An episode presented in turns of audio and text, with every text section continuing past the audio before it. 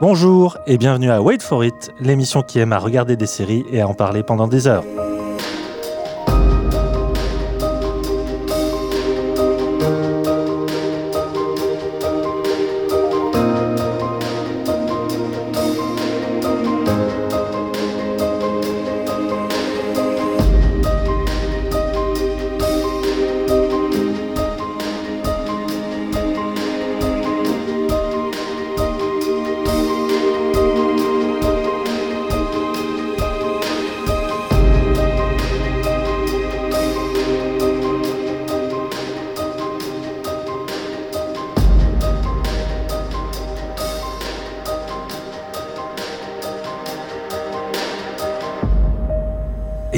Tout le monde, bienvenue à Wait for It. Salut Christophe. Salut Yann. Comment vas-tu depuis 5 minutes Parce qu'en fait, voilà, soyons transparents, nous, nous, avions dit que une émission euh, au départ pensée pour faire deux heures, finalement, telle qu'elle était partie avec le bilan 2020, elle allait en faire quatre.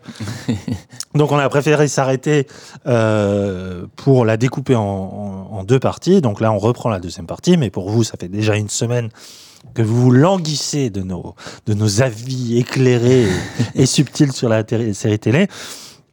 On revient donc euh, pour les sorties du mois, enfin euh, des mois précédents et du mois à venir aussi, euh, autour de janvier. On va commencer donc avec notre rubrique début de saison et plus particulièrement sur Canal+, OVNI. T'as un mois pour me pondre un rapport qui démontrera que le GEPAN n'a aucune raison d'exister. Avant que j'arrive, vous aviez accumulé autant de retard qu'une compagnie de chemin de fer, vous étiez même pas foutu de classer des dossiers correctement. La vie, c'est pas un épisode de Skippy le kangourou. Parfois, il y a des choses plus importantes que toi. Comme quoi? La théorie de la relativité restreinte, ça vous parle? On est au 20 siècle, on peut pas laisser les gens dire n'importe quoi. On n'accuse pas les extraterrestres à chaque fois qu'on n'est pas fichu de comprendre. On devrait arriver à résoudre l'ensemble des dossiers en 99 jours. Et tout ça, grâce à la science.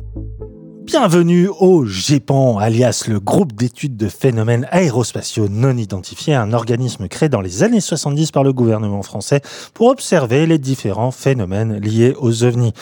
Alors qu'il vient d'essuyer un sérieux revers avec un lancement raté d'une fusée, l'astrophysicien Didier Mature se voit chargé de diriger contre son gré le département suite au départ inopiné de son ancien directeur puisqu'il est scientifique chevronné, cartésien, il va devoir composer bah, avec ses propres croyances et surtout une équipe d'Olibrius comme collaborateur et une série d'étranges phénomènes qui se déroulent aux quatre coins de la France et qui ne s'expliquent pas et vont bouleverser ses propres fondations euh, scientifiques. Au casting, en premier rôle, on retrouve un acteur déjà bien installé comme Melville Poupeau, mais aussi Géraldine Payas, euh, Michel Villermoz, mais aussi de nouvelles têtes comme euh, Daphné Patakia et Quentin Dolmer qu'on avait pu découvrir dans un excellent euh, film euh, de euh, Ma- Arnaud Desplechin, Trois souvenirs de ma jeunesse, qui, qui, qui a bien grandi hein, depuis. Surtout à la réalisation. Alors la série est créée par un, un duo qui s'appelle Clémence d'Argent et, Mar- et Martin, Douer. Douer. Et euh, elle est surtout réalisée dans son entièreté, quand même 12 épisodes de 30 minutes par Anthony Cordier, qui est un cinéaste euh, du début des années 2000 en France, qui avait fait un film assez marquant, un premier film qui s'appelait Douche froide, qui a fait un, un gros film ensuite à casting avec Happy Few, avec Marina Foïs, Nicolas Duvauchel, Qui a surtout fait, moi j'ai adoré Gaspard euh, va au Gaspard mariage. va au mariage. qui est ouais, peut-être mon film préféré aussi, qui euh, est euh, très différent parce que ces deux premiers films sont des films assez sociaux, euh, surtout qui questionnent les rapports amoureux, euh, Mm. euh, triolisme notamment. Et alors que Martin va au mariage a toujours ces questionnements-là, mais il y a une espèce d'ambiance un peu, un peu, comment dire, ahuri, hébété. Et Oui, je oui. trouve que OVNI porte encore ce Bah, charme-là. sur la fin, on le retrouve euh, un peu plus. euh, ouais, c'est cette manière de- de- de- d'appréhender la comédie euh, un peu. Un Ouais. poil absurde par moment. voilà, mais, un peu euh, surréaliste, Ouais, un peu, euh, ouais, euh, Et un peu désuète aussi. nuages. Exa- Voilà, peut-être dans les nuages, un peu, un peu tournesol, le professeur. Comme le dit l'affiche produit de Canal+, on tient là la rencontre de la science-fiction et de la comédie. Cette nouvelle création originale Canal+, explore avec humour et fantaisie le folklore du paranormal. Est-ce que pour toi, c'est un bon résumé? Ou est-ce que c'est autre chose? Bah, non, c'est plutôt un bon résumé et euh, c'est surtout une belle surprise. hein. En tout cas, euh, sur. euh, bon, on a vu toute la série. Oui, on fait comme si. Bon, là, elle va être diffusée trois é- par tranche de trois épisodes à partir du 11 janvier. Ouais. Début janvier. Euh, donc euh, oui, on, euh, on va pas spoiler. C'est ça. Non, non, voilà. On va quand même pas non plus se mentir. On a tout vu, les 12 épisodes. On est enchanté, voilà. Et euh, commence à nous dire pourquoi? Bah, euh, bah, déjà visuellement, c'est vraiment très, enfin c'est hyper propre, c'est vraiment très bien réalisé. On retrouve euh, bah, cette esthétique un peu euh, années 70, fin 70, quoi. Ça se passe en 78. 78, hein, c'est ça. Et Une année qui a son importance, notamment avec un certain film qui sort à la même période. Rencontre du troisième type. bien sûr. D'où euh, Oui, oui, un épisode qui parle ouvertement de ça. qui est évoqué, ouais. Et, et, et d'ailleurs, on, sent que Cordier s'est fait plaisir avec euh, plein d'influences, Ah, etc. tout à fait. Et, alors, que ce soit dans la mise en scène ou euh, via des, des, des citations, des choses comme ça. Citations, même des chansons. Enfin, des chansons, voilà, et, Ça parle de Bowie notamment. Il y a une rencontre entre Melville Poupeau et Nicole Garcia, donc on n'a pas forcément cité, mais qui a un Ouais. Très intéressant. Ouais. Et euh, enfin, il, il refilme ça comme le- le- le- le- la scène euh, avant l'avion euh, qui attaque euh, Roger Cornhill dans La mort aux trousses, quoi, et euh, avec ce côté un peu western, avec les deux personnages qui se rencontrent. Et euh, enfin, on sent qu'il s'est fait plaisir et, et ça fonctionne bien parce que c'est pas juste là pour être gratuit et, et ça, ça, enfin, ça, ça sert vraiment la série, quoi. Mhm. Et euh, non, moi, ce que j'aime aussi, c'est que euh, enfin, les personnages sont vraiment euh, sont attachants. On sent qu'il a porté vraiment l'attention sur eux Ah bah, c'est un cinéaste qui est, vraiment porté sur les personnages. hein. Donc effectivement, ils sont très bien construits. Enfin, il réfléchit, réfléchit pardon, surtout à leur relation. Enfin, il y a vraiment beaucoup de séquences où on délaisse tout le côté paranormal, enquête et tout ça, Mhm. euh, notamment sur la vie de famille de ce donc le, le personnage principal incarné par Poupeau, euh, qui est euh, donc euh, à la fois l'ex-mari et collaborateur de toujours de de son ex-femme, qui est aussi une scientifique avec laquelle il a travaillé très longtemps sur le projet de la première fusée, et évidemment revient sur le tas alors qu'ils se sont promis de plus travailler ensemble et de, de vivre séparément. Mm. Le projet Ariane, qui est parce qu'il est voilà, ça, ça parle aussi de ça la série, ça parle de, de l'état de la France par rapport à l'aé- l'aérospatiale à la fin des années 70, qui est une catastrophe à ce moment-là, et l'ouverture vers l'Europe et donc le fameux projet Ariane euh, en espèce de, de graal quoi, parce que ce personnage est un peu mis au placard. euh, suite à son échec, il, Ouais. il va au GEPAN, qui est une espèce de, de sous X-Files, sous-département X-Files, euh, où vraiment il, il se- il sent que voilà, il va dépérir. Et le seul moyen euh, pour lui de, de bosser, c'est-à-dire de résoudre toutes les affaires non élucidées, ce qui lui permettrait d'accéder au, au Graal suprême, donc Ariane. Voilà. ouais, on, on sent qu'il y a vraiment un, il y a un petit côté un peu euh, OSS ou euh, au service de la France, quoi, avec Oui, surtout celle-là. cette idée de bah ouais, d'une France qui cherche un peu une identité ou en tout cas sa place sur l'échiquier mondial, quoi. Et, Ouais. avec ce, ce- ce directeur du CRS qui, qui arrête CNES, pas, CNES. du CNES, pardon, qui arrête pas de dire euh, on est quand même la troisième puissance euh, euh, spatiale mondiale quoi Alors que bon. alors que bon voilà et, et non ça c'est assez marrant et bah, tu parlais ouais, de, de, de Melville Poupeau en, en père de famille etc et trouve que là-dessus aussi il a des choses euh, Et il a deux enfants. ouais. il a deux enfants et il a une manière de- d'envisager la paternité qui est quand même assez euh, euh, à la fois froide et en même temps euh, presque bah, inhumaine. Enfin, et, Ah oui, et- enfin, il y a un moment assez vite, il le dit à sa femme euh, on a fait deux erreurs, c'est nos enfants, quoi. Et- alors qu'il vient de faire exploser une fumée- fusée à 250 millions de francs. hein. Ça. Et, euh, et on voit. Enfin, on, on voit pas souvent ce, ce- ce type de personnage et c'est là où on sent la patte peut-être de, de- de Cordier, où, euh, bah, avec des persos euh, un peu en marge presque et euh, enfin où, ouais, toujours un peu halluciné et, et aussi très euh, égocentrique quoi. Enfin, Mm. euh, lui est vraiment euh, il y a que son, son métier qui l'intéresse, enfin en tout cas sa- son envie de travailler pour Ariane, etc. Et il est prêt à faire tous les sacrifices pour, euh, pour y arriver. Quoi. Et, et son arrivée au GEPAN, c'est euh, une manière d'y arriver en fait. Et, euh, et- et le but avoué, euh, c'est annoncé dès le début en fait, c'est que il ferme ce, le, enfin, qu'il classe tous les, les, dossiers non classés du GEPAN pour, sais qu'il y en a. pour que le service soit finalement rebooté parce que pour le C, CNES, le CNES, je y arriver. pour le CNES, c'est un service qui sert à rien, quoi. En fait, et, et, tout par là-dessus. Et c'est non, c'est bien. Hein. C'est bien. alors oui, c'est bien. C'est bien. C'est pas c'est pas non plus euh, c'est pas exceptionnel, je trouvais. Mais euh, ce qui m'a moi m'a intéressé, c'est que la série laisse planer une impression au départ d'une certaine. Euh, j'ai parlé d'X-Files, de l'X-Files Lofi, quoi. C'est mmh. vraiment de, de, de parodie d'X-Files à travers une certaine critique de la France des années 70, donc sous Giscard, c'est-à-dire euh, cette euh, cette période politique où il y a eu une ouverture euh, voilà vers la modernité de bon, on vient on vient de voilà, de subir toute une série d'éloges funèbres de ces dernières semaines sur Giscard. Donc voilà, on est en plein. La série résonne avec ça aussi. Mmh. Mais justement, sur le mode ici de vraiment la, la, la, critique un peu, un peu parodique ou en disant ah oui c'est ça le, la, la, puissance aérospatiale alors qu'il fonctionne avec des ordinateurs qui marchent une fois sur deux. Euh, surtout il y a ce côté euh, pas scientifique du tout quoi. Quand ils rentrent dans, dans le service du GEPAN, c'est euh, ils ont des flamants roses en captivité. Euh, oui, bah, c'est l'époque où asociaux. C'est l'époque où le minitel va pas tarder à arriver. Voilà. et, et au départ, j'ai eu un peu peur de ça, d'une série qui copie un peu trop au service de la France, parce que mm. pour moi, au service de la France, c'était extraordinaire pendant une saison, et après, ils avaient plus rien à dire parce que ils étaient prisonniers de leur propre euh, système, euh, propre dispositif. Et en fait, c'est pas, c'est pas tant que ça. C'est que le, la structure de la série fonctionne comme X-Files, c'est-à-dire que chaque épisode, tu as une sorte de phénomène qui arrive en France.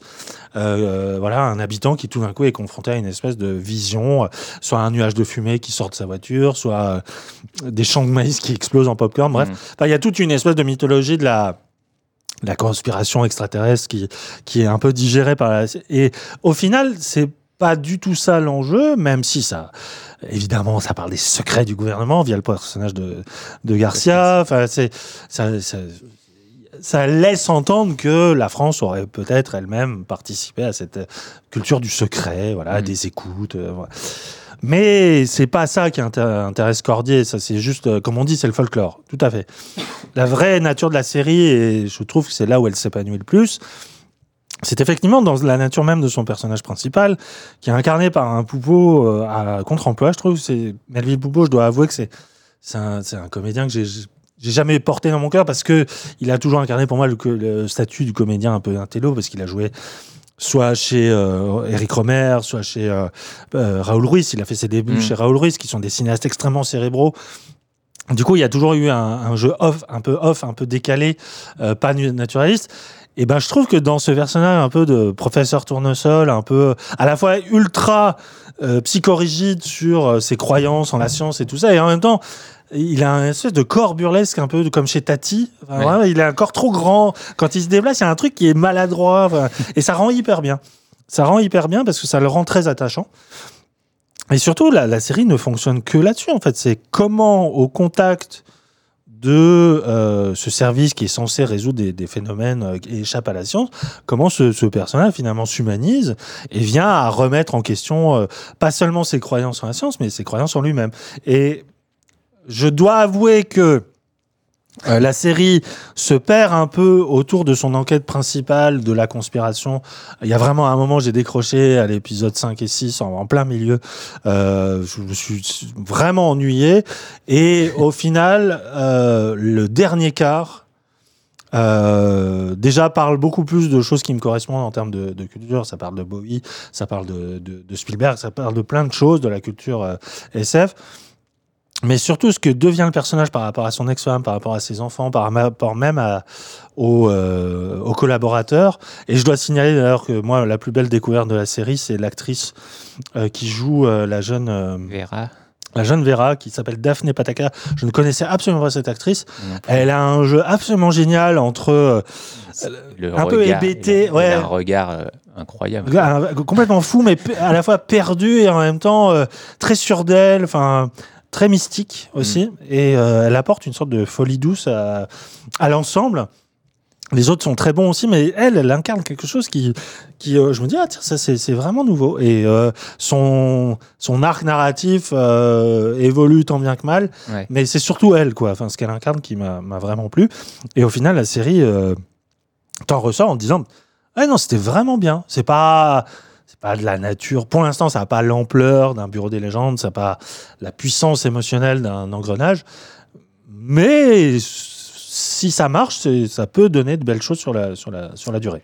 Ouais, non, c'est vrai que euh, il y a quelques soucis au niveau de l'écriture, en effet, où euh, parfois on passe d'un truc à l'autre, euh, il n'y a pas vraiment de résolution, ça va un peu vite sur certaines choses, mais, euh, mais au final, voilà, le, le- le- le personnage de Mélile Poupeau, malgré tout, il est, euh, il est bien tenu et euh, on arrive à, à- à comprendre sa progression et comment il évolue. sa relation avec ses enfants sans que d'un coup il, est- il tombe amoureux d'eux non plus. Il reste un peu ce père un peu bizarre qui leur dit euh, toute la vérité sans phare. Mais, euh, Ouais.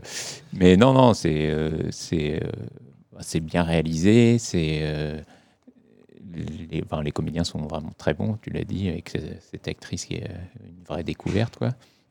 Ce qui- et ce qui est marrant, c'est que Villermoz, qui a un peu ce jeu un peu halluciné, Très théâtral, c'est très presque lui qui est hein. le plus sage en fait de Oui. tout, j'ai l'impression. Peut-être le moins bon. hein. Euh, J'avoue que moi, des, des Je fois, sais pas, c'est pas l'acteur que je préfère tu, non tu, plus. tu sens il cabotine à fond. Et, et en plus, son personnage qui pouvait donner euh, quelque chose de très bien, parce que c'est un, un personnage gay qui est resté dans le placard Mhm. pendant longtemps, euh, enfin, et qui du coup fait une sorte de coming out en même temps qu'on le prend enfin au sérieux dans son métier. L'idée est géniale, mais pff, Oui, oui, ce côté théâtre à papa qui me, moi, me- oui, me puis, sort un euh, peu du truc. Il se met en relation avec un personnage, ça tombe un peu. euh, Ouais. enfin, ça, ça marche Ah oui, pas, oui. ça marche pas vraiment. C'est vrai. le fameux ex des chiens euh, qui a bien changé. hein. Oui, oui, non, il y a, y y y des défauts, etc. Mais c'est vrai que dans l'ensemble, euh, et je trouve la fin, euh, enfin, le- le- la série joue vachement sur euh, la fin. Et si c'était vrai Oui, voilà. Ouais. Il y a, enfin, il y a tout le temps, il y a ce côté, euh, bah, est-ce qu'il y a vraiment des extraterrestres, etc. Et la série, je- à chaque fois, bah, le, le personnage trouve un- une raison scientifique à, à ce qui se passe, quoi. Et Oui, c'est un peu comme Scully, quoi. voilà, ouais. Mm. Et, euh, et, euh, au bout d'un moment, on se dit, bon, bah, il n'y en a pas finalement. Et puis, euh, hop, ils remettent une pièce dans le truc. Et puis, bon, il y a toujours des événements qui se passent. On se dit, bah, ça, malgré tout, on n'a pas eu l'explication, quoi. Et, et la fin là-dessus est, est vraiment assez jolie, quoi. Hmm, tout à fait. Donc euh, oui, de, de menus réserves, mais globalement la série est tellement euh, originale et euh, Ouais, apporte une sorte de, de fraîcheur à, à l'écriture française. C'est quelque chose qui va à la fois dans le genre de la SF et en même temps rester un ton vraiment très ancré dans le social. Enfin, euh, euh, et le naturalisme que ouais qui euh, je pense peut peut donner de grandes choses. Donc c'est sur Canal euh, donc trois épisodes par semaine, 12 épisodes en tout. OVNI, on passe ensuite à l'autre série qui vient de commencer sa première saison, c'est Your Honor. Oh my God. Don't tell anyone.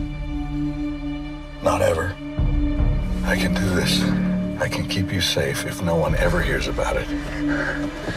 The boy you hit this morning is Jimmy Baxter's son. The head of the most vicious crime family in the city.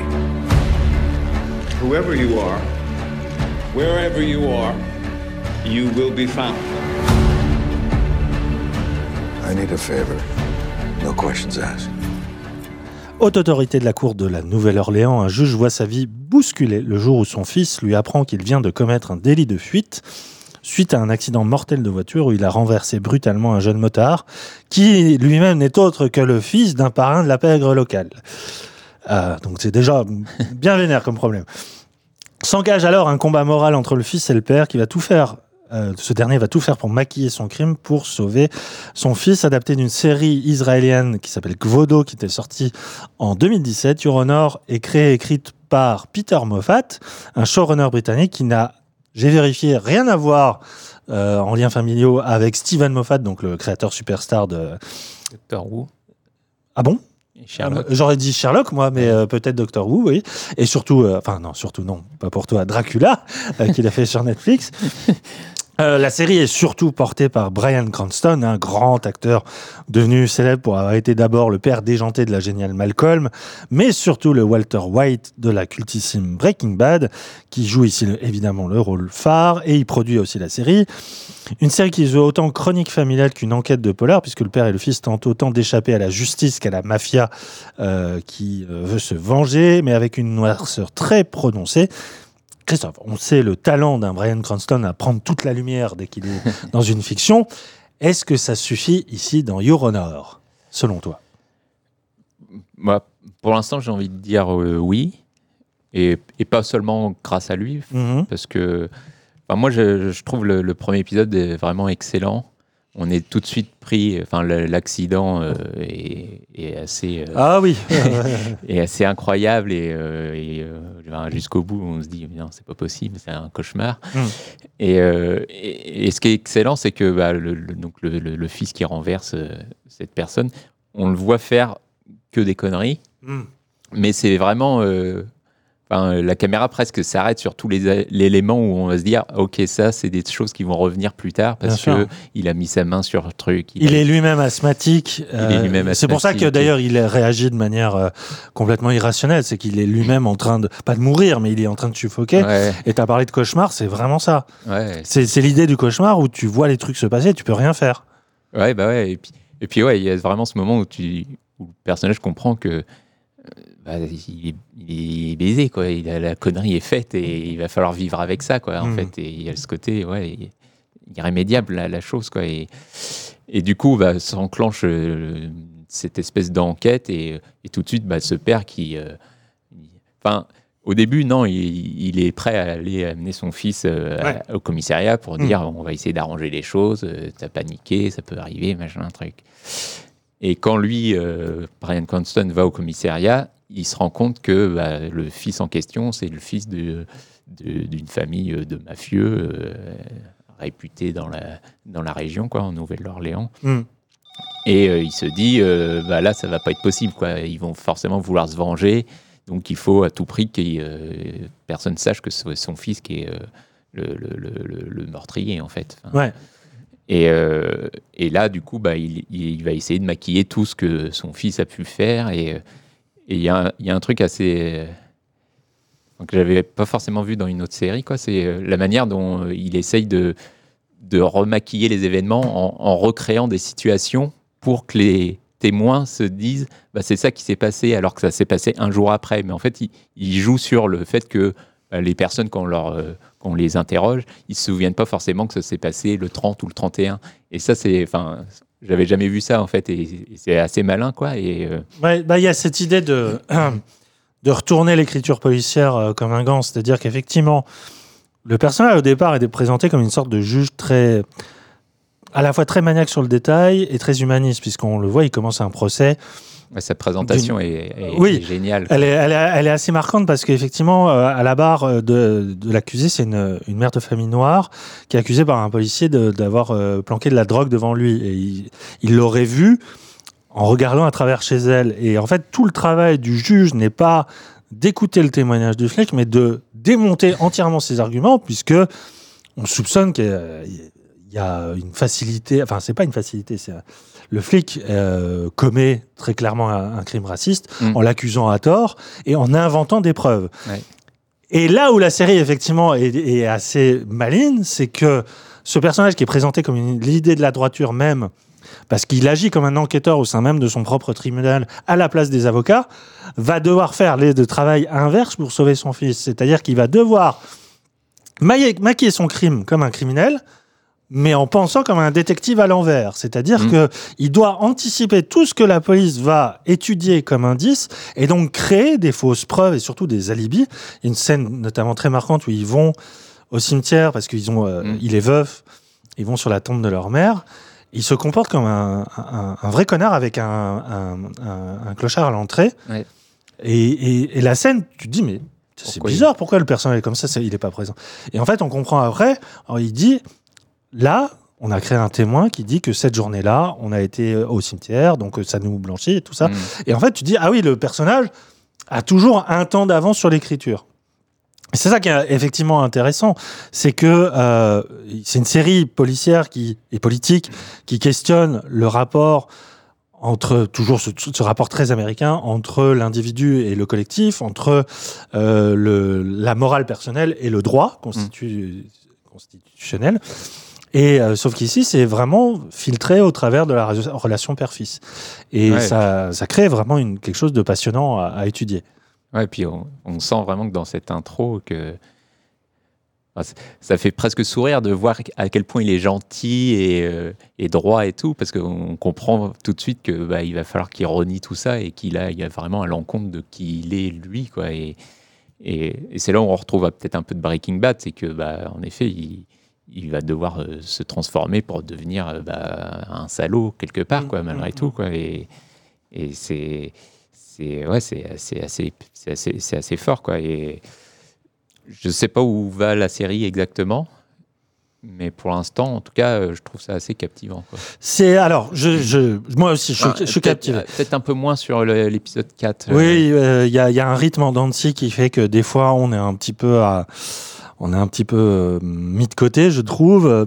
Effectivement, il y a un truc qui vampirise la série, c'est l'influence de Gilligan. Parce que Cranston, déjà, fait le lien entre les deux.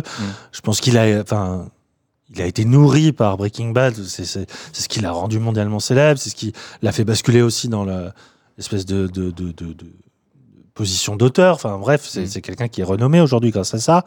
Euh, je, je trouve qu'il y a aussi une très forte influence de David Simon sur la réalité de la machinerie judiciaire, policière aussi. La manière de, de, de montrer la Nouvelle-Orléans aussi. Ah, ouais, évidemment, oui, tu penses à, un peu à Tremé aussi, plus que The Wire. Il y a, y a, mais il y a ce truc qui aussi me, souvent me, me gêne, j'avoue.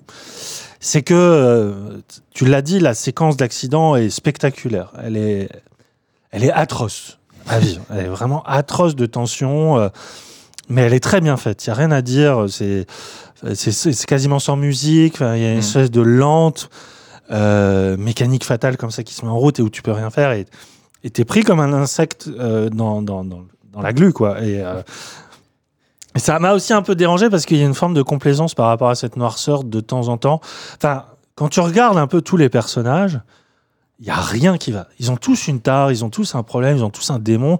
Même, même les, les gamins, tu vois. Enfin, il y a quand même cette. Enfin, non, ça serait spoilé, mais il y, a, il y a quand même deux séries aujourd'hui, euh, cette année, pardon, qui parlent d'une relation interdite entre une prof et Ouais. un étudiant. Donc, c'est, je sais pas, c'est dans l'air du temps, j'en sais rien. Enfin, mais il y a même, même mes personnages qui sont censés euh, être un peu plus. euh, vierges que les autres.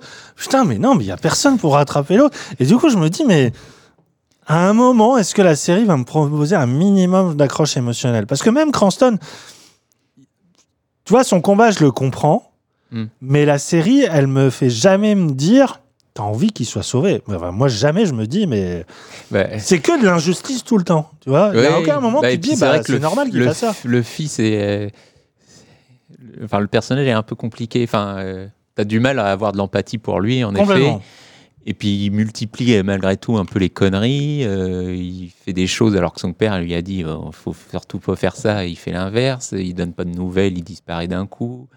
Et, euh, et en effet, tu as du mal à te dire euh, bon bah il faut vraiment le sauver. Et du coup, bah, le, le suspense lié à ça marche peut-être pas tant que ça, ouais. Mm. Mais il y a un côté euh, presque. Bah, ils ont. T'as as, l'impression en effet ils veulent en faire trop. Ils veulent en- trop en mettre. Enfin, les personnages, on est, tu l'as dit, ils ont tous euh, une tare ou ils sont tous torturés, machin. Il y a un côté peut-être trop polar aussi où, Oui. où il y a Ouais. vraiment l'envie de bah, du spectacle ou genre. Puis ça fait du durer des, fois un suspense qui, quand même, pff, tu te dis, bon, c'est Ouais, voilà. pas nécessaire. Quoi. Qui est- ouais, qui est- il force un peu le trait sur certaines choses et, bah, et en effet, on en avait parlé euh, hors antenne, mais le, la, la famille mafia, euh, de mafia, quoi, Ouais, qui, qui a annoncé dès le début, bah, hop, il y a des il y a des mafieux dans la ville et c'est eux qui dirigent plus ou moins la ville. hein. Parce que ça, on remet pas en question. Ça, ça se trouve, ça arrive, mais là c'est euh, c'est un fait établi et Oui, t'as l'impression que bon bah c'est comme ça et personne fait rien pour. Oui, et puis ils sont gentils. C'est eux les vois. rois de la ville et basta. Voilà, quoi. ils arrosent, quoi. Donc, alors, peut-être c'est c'est une réalité, hein, j'en sais rien, mais Ouais, Il y a un truc assez caricatural dans. Bah, tu as vraiment presque l'impression d'être revenu au temps de la prohibition, tu vois, C'est ça, que voilà. c'est le nouvel Al Capone, quoi. Ouais, voilà. Et que, ouais, c'est un, peu bizarre ça. Les Et Sopranos nous ont quand même appris autre chose sur la, Oui, la voilà. nature réelle des, des- des criminels, quoi, en col blanc. C'était plutôt l'inverse. Mm. quoi. Enfin, c'était. euh, et, euh, et donc euh, voilà, mais malgré tout, voilà, il y a un y y, a- sens du rythme Oui. aussi qui, qui fait que bah, la machine est relancée. Et dans l'épisode 5, je crois que tu l'as pas vu, mais euh, y, il y a un truc qui arrive que j'attendais pas aussitôt. Du coup, euh, bah, ça, je, je suis assez curieux de voir ce qui, ce qui nous réserve Oui, et puis, pour la puis- suite, puis, quoi. effectivement, euh, euh, mes réserves se, se- se basent sur la moitié. Ouais, c'est la moitié hein, qu'on a vu à peu près. ouais, ouais. Il reste donc l'autre moitié et euh, c'est, je ne nie absolument pas, tu as raison de le rappeler, que c'est, ça, ça reste captivant. Il y a un truc de par le jeu de Cranston qui, qui reste quand même hypnotique. Enfin, Quand- il, est, il est quand même très très très fort. Et puis tu as envie de savoir jusqu'où il peut aller, euh, effectivement.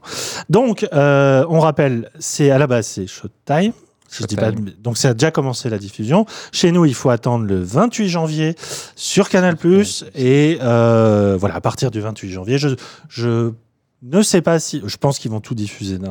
Ils vont mettre à la demande euh, la totalité, il faudrait que je vérifie. Je. Mais bon, si, si ils prennent un rythme hebdomadaire alors que c'est déjà diffusé aux États-Unis, euh, c'est Ouais. c'est un peu risqué. Bref, on va enchaîner très vite avec euh, donc cette fois-ci les critiques de fin de saison. On embraye très vite avec le gros morceau euh, de ces derniers mois, c'est The Mandalorian.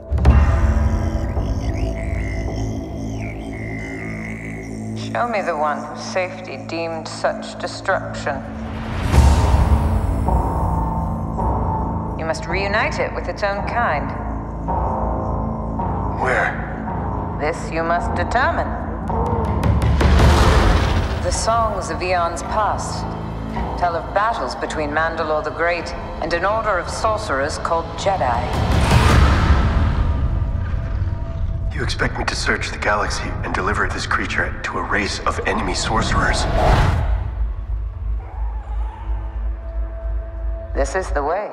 Nous retrouvons le Mandalorien Din Djarin et son jeune protégé que tout le monde a appelé par confort Baby Yoda, alors qu'en fait, il s'appelle pas Baby Yoda, Non. il s'appelle Grogu. et on l'apprend, c'est un des nombreux secrets qu'on apprend dans cette, dans cette saison. Les deux continuent de sillonner la galaxie lointaine, toujours dans le but de remettre le fameux jeune enfant aux Jedi sans que l'Empire ne vienne les intercepter. Alors, The Mandalorian, on avait été plutôt enthousiaste hein, de- par la première saison. Sa proposition de remettre Star Wars au centre d'une nouvelle méthode, plus artisanale, moins dispendieuse, et qui revenait peut-être aussi à l'essence euh, en termes d'esprit de la saga. Est-ce que, Christophe, cette deuxième saison a réussi à garder le même cap, selon toi? Bah, euh, oui, dans, une, dans un premier Dans temps. une certaine mesure. Et moins sur la fin, surtout. Dans une autre mesure. Et. euh, euh, ouais, enfin. c'est- vrai que ça... non, mais j'ai l'impression que tout le monde préfère la saison 2 à la 1. Ouais, et alors je que suis moi, pas, pas du tout. sûr, en fait. Moi. Ouais, non. Même. Je pense pas. Ah ouais, non, c'est bon, je décide. mais, mais notamment parce que bah, le personnage de Baby Yoda disparaît sur la fin. Hmm. Et malgré tout, c'est un personnage important. quoi. Bah, la grande Au- erreur. Au-delà du côté. euh, il est trop mignon dès Bah. qu'il le voit à l'écran. Mais malgré tout, il- le- ce personnage raconte quelque chose. Bien sûr. Et la grande erreur d'interprétation. Alors, je sais qu'il faut pas critiquer les critiques des gens, et machin, mais enfin, la, la réception de The Mandalorian, pour moi, mais ça, ça, veut- ça en dit long aussi sur ce qu'est Star Wars aujourd'hui comme œuvre pop, c'est que on a tout de suite euh, dénoncé le truc comme une pratique de, de merchandising. Mhm. Euh, C'est-à-dire, euh, c'était Disney qui voulait vendre des, des Des poupées. peluches, ouais. Non, mais je veux dire que- qu'il l'ait fait ou pas, enfin, ils vont vendre des peluches n'importe comment. Oui. Donc arrêtons avec ça, c'est un faux débat. Et euh, effectivement, pour moi, le, le, le- personnage, au-delà de son aspect extrêmement choupi, euh, charismatique, c'est vrai, il a une vraie profondeur, pas, pas tant en termes d'écriture à proprement dit, de pas en apparence, mais c'est lui le véritable enjeu de la série. Mm, ouais. Ah, c'est la façon de aussi, la relation qu'il a avec le Mandalorien, la, la façon dont un, acteur masqué s'humanise par- avec un, un être fait comme une, une Oui, marionnette. voilà, c'est- ça la vraie beauté de la série. C'est ouais, c'est la conséquence de ce personnage sur les autres personnages et en particulier sur le Mandalorian qui Mm. rend la série euh, euh, bah, euh, unique presque Mm. dans le paysage Star Wars. Quoi. Et en tout cas, à part. Et du coup, bah, quand on perd ce personnage, euh, on, bah, on perd beaucoup de choses, je trouve. Et puis surtout, on, bah, on finit par revenir sur euh, les Skywalker, quoi, Oui. à la fin. Bon, là, tu spoil un peu, mais effectivement. Oui. Légèrement. De toute façon, tout le monde l'a vu. on est en fin de série, là. c'est vrai, c'est vrai, c'est vrai, c'est vrai. Si vous n'êtes pas content, zappez. Oui, puis le monde entier l'a vu maintenant. Oui, mais non, mais t'as, t'as- ouais, c'est ça, effectivement, le, euh, le souci. Moi, ce que j'aimais beaucoup dans, dans, dans la première saison, c'est justement qu'elle assumait une espèce de retour, non, seulement aux racines de, de, de la saga, de, de, de, de, de son aspect vraiment bricolé, euh, presque bis, quoi. Enfin, je veux dire, quand tu regardes aujourd'hui les premiers films de Lucas, il y a ce côté vraiment un peu, un peu désuet, un peu, Ouais. un peu ringard, mais j'ai- j'aimais beaucoup l'idée que ça il y avait quand même quelque chose à creuser là-dedans par le biais du western, mais surtout par le biais du serial, parce que il y a cette nature très feuilletonnante de la, de la série à assumer son caractère. Certains épisodes ne font pas du tout avancer la trame et euh, s'intéressent à des, des, des- voilà, juste à ses chasses, euh, ses primes et machin. Et, et je trouvais que c'était là où la série était le meilleur, c'était dans cette façon de réinvoquer les, les fantômes de, des mystères de l'Ouest, de, de, de ce côté très purement consommateur de la, série très- télé. Très pulp. et- Très pulp. Ouais. Et, et je pense que Favreau, donc le créateur de la série, qui est un très gros réalisateur hollywoodien, euh, a pu faire ce qu'il voulait la première parce que euh, il capitalisait sur son nom et puis surtout, il, euh, je suis pas certain que la série euh, devait avoir un succès pareil. Et tu sens que dans celle-là, il y a toujours des épisodes un peu à part qui sont très bons, enfin pas très bons, qui, marchent bien. Comprenons bien, The Mandalorian n'est absolument pas une grande série. c'est juste une série qui, de par le background culturel qu'elle a, je trouve apporte tellement plus de fraîcheur à la saga que la dernière trilogie. Euh, Ouais. Parce que pour moi, il y a plus de propos, il y a plus de propositions et narratives et formelles et même émotionnelles. Euh, je suis beaucoup plus proche d'un Mandalorian que de la jeune Skywalker dans ou le ah putain le, le, le site dans la Kylo Ren. ouais Kylo Ren. Euh, là, euh, tu sens néanmoins que bon, t'as Disney qui dit bon, les gars. C'est bien gentil votre petite récréation, là, vos ma- marionnettes en latex. et- Déjà, on va mettre du fond vert un peu partout. Hein, on, va, on va multiplier les décors. Et tu as des décors qui sont mais, sensationnels. Notamment une arrivée euh, sur une espèce de planète portuaire euh, où il y a, apparemment c'est blindé de références aux premiers épisodes. Ouais. Euh, T'as des épisodes enfin, avec des créatures en images de synthèse qui sont absolument hallucinants, enfin, de- des vrais moyens de blockbuster qui sont déployés, mais qui, pour moi, déroutent un peu le programme que j'aimais tant euh, dans, ce, dans le premier. C'est-à-dire que Star Wars, à la base, c'est vraiment Lucas qui veut rendre hommage et au western et au film de samouraï de Kurosawa. C'était pas d'autre chose, c'était Mm. dans son cahier des, à des charges personnelles, pas dans ce qu'il a vendu à la Fox, mais Ouais. et c'est vrai, il y avait plein de références au film de, de, de, de sabre, de, et surtout au rythme. C'était des rythmes très lents. Il y a un truc très assumé qui est pas du tout le rythme d'aujourd'hui des films Disney. Et là, tu sens vraiment qu'ils sont en train de, bon, de, de rentrer dans le rang. Et ça, ça me, ça m'a un peu sorti. C'est-à-dire qu'il y a des épisodes qui, que je trouve formellement sublimes, comme euh, celui de l'arrivée d'une nouvelle Jedi campée par Rosario Dawson, qui est, Ouais. ça donne des combats au sable dans la brume, c'est Ouais. vraiment magnifique. Enfin, a- Mais ça dure cinq minutes. Euh, Il y a l'arrivée des une espèce d'escouade de Mandaloriens, qui est notamment l'actrice, comment elle s'appelle, qui vient de Battlestar Galactica, Euh, Cathy Sakoff, euh, qui joue euh, Bo Katan. Euh, voilà, ça apporte une espèce de toujours ce- cette dimension un peu pulp, un peu voilà de de, de faire grandir l'univers, mais pas mais justement sans se raccorder à la mythologie de base qui bon putain la guerre entre le, le clair obscur le clair obscur entre un côté obscur et le clair de la force c'est pour moi c'est c'est un truc qui est tellement vieillissant et et les films pas n'ont pas réussi à se départir de ça et j'espérais qu'avec Mandalorian on ait pu en souffrir bah si Euh, effectivement moi la fin de la série bah, je me suis dit ah non ça y est ils ont tué un truc quoi Ils- Ouais.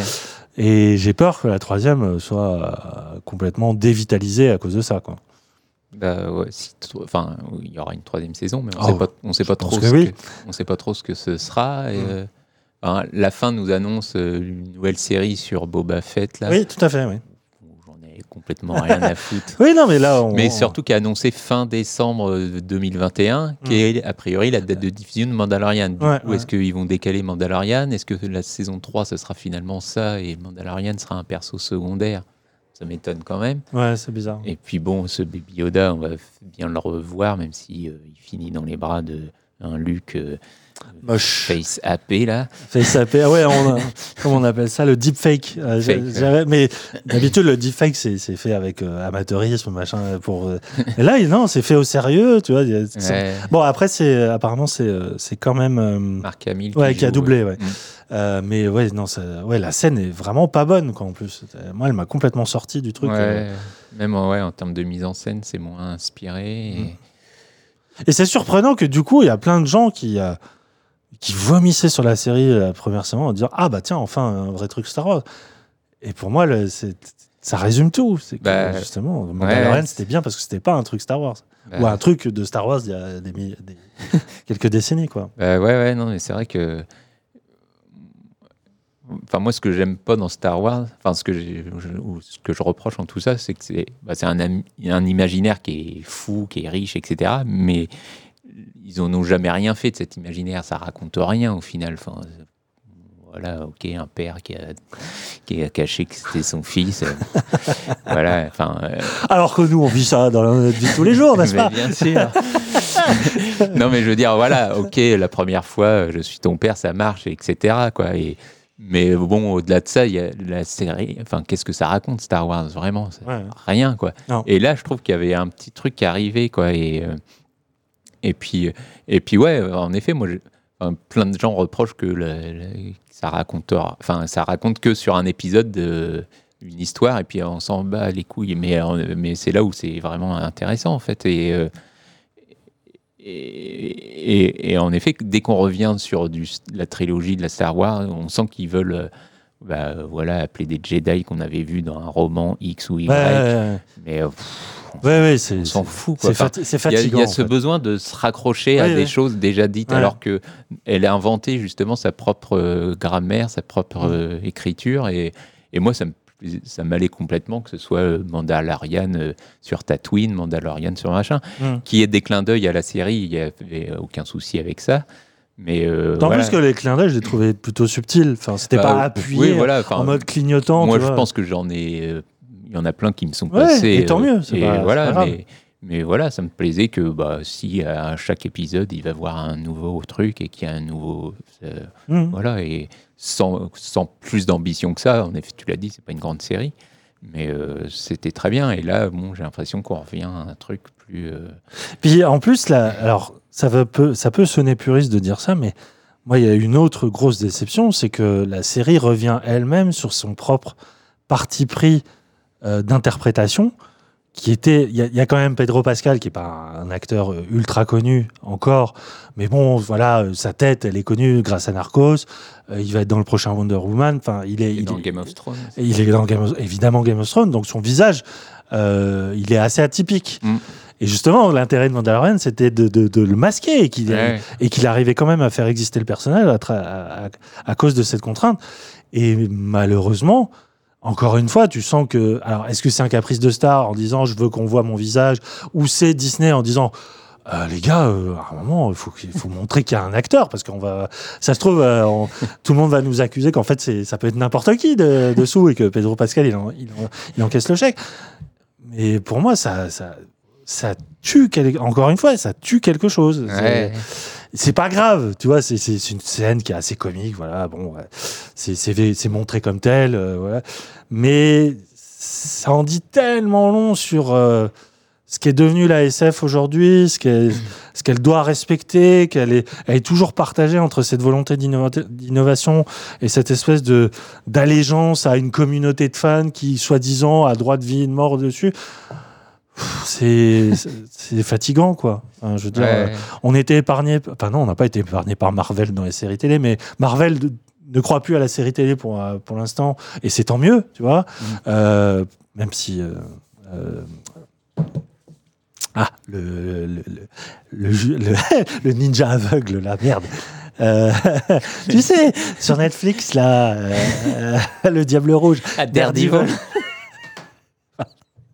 Excusez-moi, euh, que j'ai- que j'aimais bien. hein, j'ai- pas Ninja l'air de le Vogue, monter. j'y étais pas du tout. hein. Eh, pourtant, si tu y réfléchis, c'est ça. Oui, vrai. Euh, Luke Cage aussi. Enfin bref, il y avait des tentatives intéressantes, mais qui ont été pff, balayées euh, parce que la série allait nulle part. Mm. Et je sais pas, j'avais le, le doux espoir avec Mandalorian qu'on on allait trouver une espèce de poche de résistance à ça. Et en fait, bon, Bah, on sent qu'il faut déjà faire on son sent deuil. que La, ouais, la, la machine a pris le dessus en fait. Oui. Et autant dans la première, il y avait ouais, ce côté un petit peu expérimental où euh, bah, on, on te filait l'univers Star Wars et euh, on te laissait jouer avec et, euh, et c'était frais. et Il y avait un truc quoi. Et ouais, on retombe un peu dans les la, voilà, la, la- la- la grosse machine quoi. Ouais. Ce qui n'empêche pas cette seconde saison d'être assez appréciable à par, par touche. hein. Oui. Vraiment, il y a des, des, des, des vraiment des vrais beaux moments de mise en scène. Et ça, euh, ça rien que pour ça, mais de toute façon, vous l'avez déjà vu. Euh, mais bon, les quelques récalcitrants hein, qui euh, en- font preuve de mauvaise foi, euh, peut-être euh, changeront un peu d'avis. Bref, on s'arrête là pour The Mandalorian et on enchaîne avec The Flight Attendant.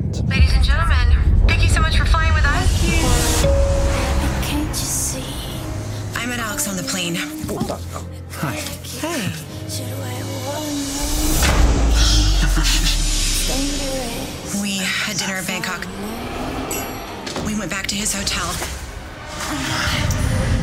There's no escape. I can't oh. run. It's dangerous. I'm loving it. When I woke up in the morning, he was so alive. Alors qu'elle vient de passer une nuit plus qu'alcoolisée avec un coup d'un soir, une hôtesse de l'air se réveille le lendemain et découvre avec stupeur le cadavre égorgé de son amant. Plutôt que d'appeler la police, elle décide de faire comme si de rien n'était et de reprendre sa vie là où elle était, en mentant aux autorités. Toute la série suit alors sa tentative de découvrir la vérité en essayant de se remémorer tous les détails de cette fameuse nuit, tout en luttant contre ses propres démons, comme une certaine tendance à l'alcoolisme. Dans le rôle titre, on trouve Kale Coco, la fameuse Penny hein, de la série Big Bang Theory, qui s'essaye ici à un rôle à contre-emploi pour une série donc euh, financée et diffusée sur HBO Max aux États-Unis en huit épisodes depuis euh, mi-novembre. Cette série entend semer le trouble autour de son personnage principal, puisque la question récurrente c'est mais au fond, ne serait-elle pas elle? Ne serait-elle pas elle? Non, tueuse. La tueuse Christophe, t'es-tu laissé prendre au jeu de The Flight Attendant, qui est pour le coup une série euh, euh, qui est un peu passée sous le radar, hein, euh, bah, en France notamment parce qu'elle n'a pas encore de diffuseur, mais aussi, je sais pas, c'est euh, le rouleau compresseur du jeu de la dame a fait que toutes les séries sorties à peu près euh, à la période de novembre se sont fait un peu euh, balayer. Est-ce que ça serait pas aussi un peu mérité? Bah euh, oui oui clairement. Allez, Non, suivante. mais c- ce qui est. Passe à anti-disturb. Euh, non, ce qui... bah, ce qui est bizarre déjà, c'est que euh, ça ressemble pas du tout à une série HBO Max, enfin, ou en tout cas HBO. Oui. À, à l'idée de ce qu'on fait d'une série HBO, c'est sans doute moins ambitieux de ce qu'ils peuvent faire d'habitude, euh, c'est assez léger. euh, Bah, D'ailleurs, c'est une question que je peux te poser parce que moi, je le- j'ai vraiment pas de réponse. Est-ce que HBO Max a une identité éditoriale? Est-ce que c'est un peu la version network, plus grand public, plus populaire de HBO qui a souvent été considérée comme la chaîne intello de la, de la série Mhm. télé? Bah, euh, je, euh, oui, sans doute, mais euh, j'ai du mal à voir encore Ouais. le- la ligne éditoriale d'HBO Max. Qu'est-ce que ça apporte? Est-ce que au final, ils vont vampiriser HBO et il Hmm. n'y aura plus que HBO Max? Je ne sais pas exactement là-dessus. Mais, euh, mais en effet, euh, ce, qui, ce qui arrive sur HBO Max, c'est quand même moins euh, attrayant que Hmm. ce qu'il y a d'habitude sur HBO, où à chaque fois tu te dis, bon, ok, il y, a- il y a un truc. Et donc pour revenir à The Flight Attendant, moi j'ai été captivé, allez, deux, trois épisodes max peut-être. Max Vous l'avez Et puis, et puis, euh, et puis ça s'est assez vite essoufflé en fait, parce Ouais. que pour moi le problème c'est l'héroïne en fait qui euh, accumule les les, les, les- les- conneries, les, Les enfin, invraisemblances. les invraisemblances, et Mm. au bout d'un moment j'y crois plus. euh, Enfin, elle se met dans les pires situations, euh, que ce soit consciemment ou non, quoi. Et, Ouais. et au bout d'un moment on se dit bon, arrête les conneries, tu fais un peu les choses plus de manière plus logique, quoi. Et, et du coup, je, je, je- voilà, je me, je me, je me lasse de son personnage, je me lasse de l'intrigue qui met quand même un peu de temps avant de, se- de se mettre en branle aussi. Et, euh, qui, qui- qui est en apparence assez convenu aussi, puisque bon, l'idée de quelqu'un qui se réveille à côté d'un cadavre euh, avec une sorte de perte de mémoire qui, est là due à, à l'alcool, Mm. euh, on l'a déjà vu. oui, il y a un côté very bad trip presque aussi. Bien sûr. tu- on- En plus- elle en essaye- plus noir, ouais. elle essaye de recomposer ce qui s'est passé dans cette nuit. Quoi. Mm. Mais, et, puis, ouais, il y a ce jeu aussi avec bah, le, le, le- le personnage qui est assassiné qui revient dans son une espèce de- de- d'espace mental qu'elle Mm. se crée avec lui et qui bah, permet un peu de, de- de continuer leur relation parce que bah, surtout qu'ils avaient pris un acteur, euh, j'ai plus son nom, mais Euh, qu'on a, pu- qu'on a pu voir dans Game of Thrones. Michel était- Wiseman, Ouais, ça doit être ça. qui joue Alex Sokolov. Ouais, c'est lui. Et, euh, et voilà, il y a un jeu qui se crée entre deux et, et elle tombe plus ou moins amoureuse de lui à travers son- les souvenirs qu'elle peut avoir de lui et de la relation qu'elle se crée après coup. Quoi. Mm. Et là-dessus, il y a, il y a- y a- des choses intéressantes à la limite, mais, euh, mais ouais, non, c'est vrai que moi, j'ai vite lâché l'affaire. hein. Je sais pas ce que tu en as pensé. Comme, comme toi, j'ai vraiment cru au début parce que je me réjouissais un peu de, de revoir euh, Kelly Kyoko revenir sur les écrans parce que c'est quand même c'est un, type d'actrice qui, vit à la fois quelque chose d'hyper fort en début de carrière parce que euh, Big Bang Theory a cartonné pendant plusieurs saisons avant de, connaître une fin un peu moins, facile. Euh, et on a eu, de par la- l'absence d'alternative, euh, tendance à la catégoriser dans ce type de rôle. Euh, donc euh, espèce de, de, bimbo dans un univers d'intello euh, qui elle s'en sortait hyper bien enfin vraiment même si l'acteur jouant Sheldon a pris toute la lumière enfin le reste du casting était quand même très bon et, et- elle en premier et du coup ça me faisait plaisir de la voir bah, passer justement du côté des networks où tout est compassé, il n'y a aucun gros mot dans les dialogues, à une nature beaucoup plus, euh, beaucoup plus euh, nuancée. Quoi. Et euh, je trouve que ça lui va bien de jouer euh, ce type de rôle. Je trouve que par rapport au- à cette forme d'alcoolisme, il y a, je sais pas, elle, elle a, elle a ce côté ouais, presque désabusé, mais ok avec ça. Quoi. Enfin, Mm. il y a- je trouve qu'elle elle joue bien cette espèce d'abandon, quoi. Et, et ça marche bien. Euh, je trouve que hum, toute la, en fait, le problème de la série, c'est que c'est- une série policière. Enfin, c'est sur le, le, le cas d'un modèle policier euh,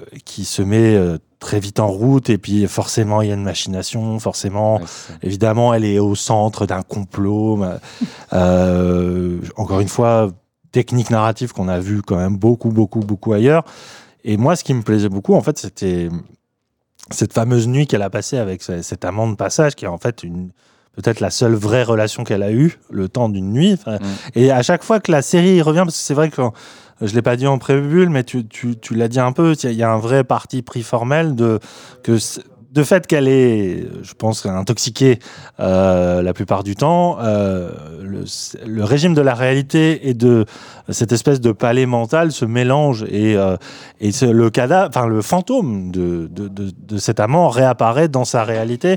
Et euh, bon, c'est pas nouveau, hein, les personnages qui parlent avec des fantômes alors qu'ils sont au milieu de, personnages qui font comme si de rien n'était.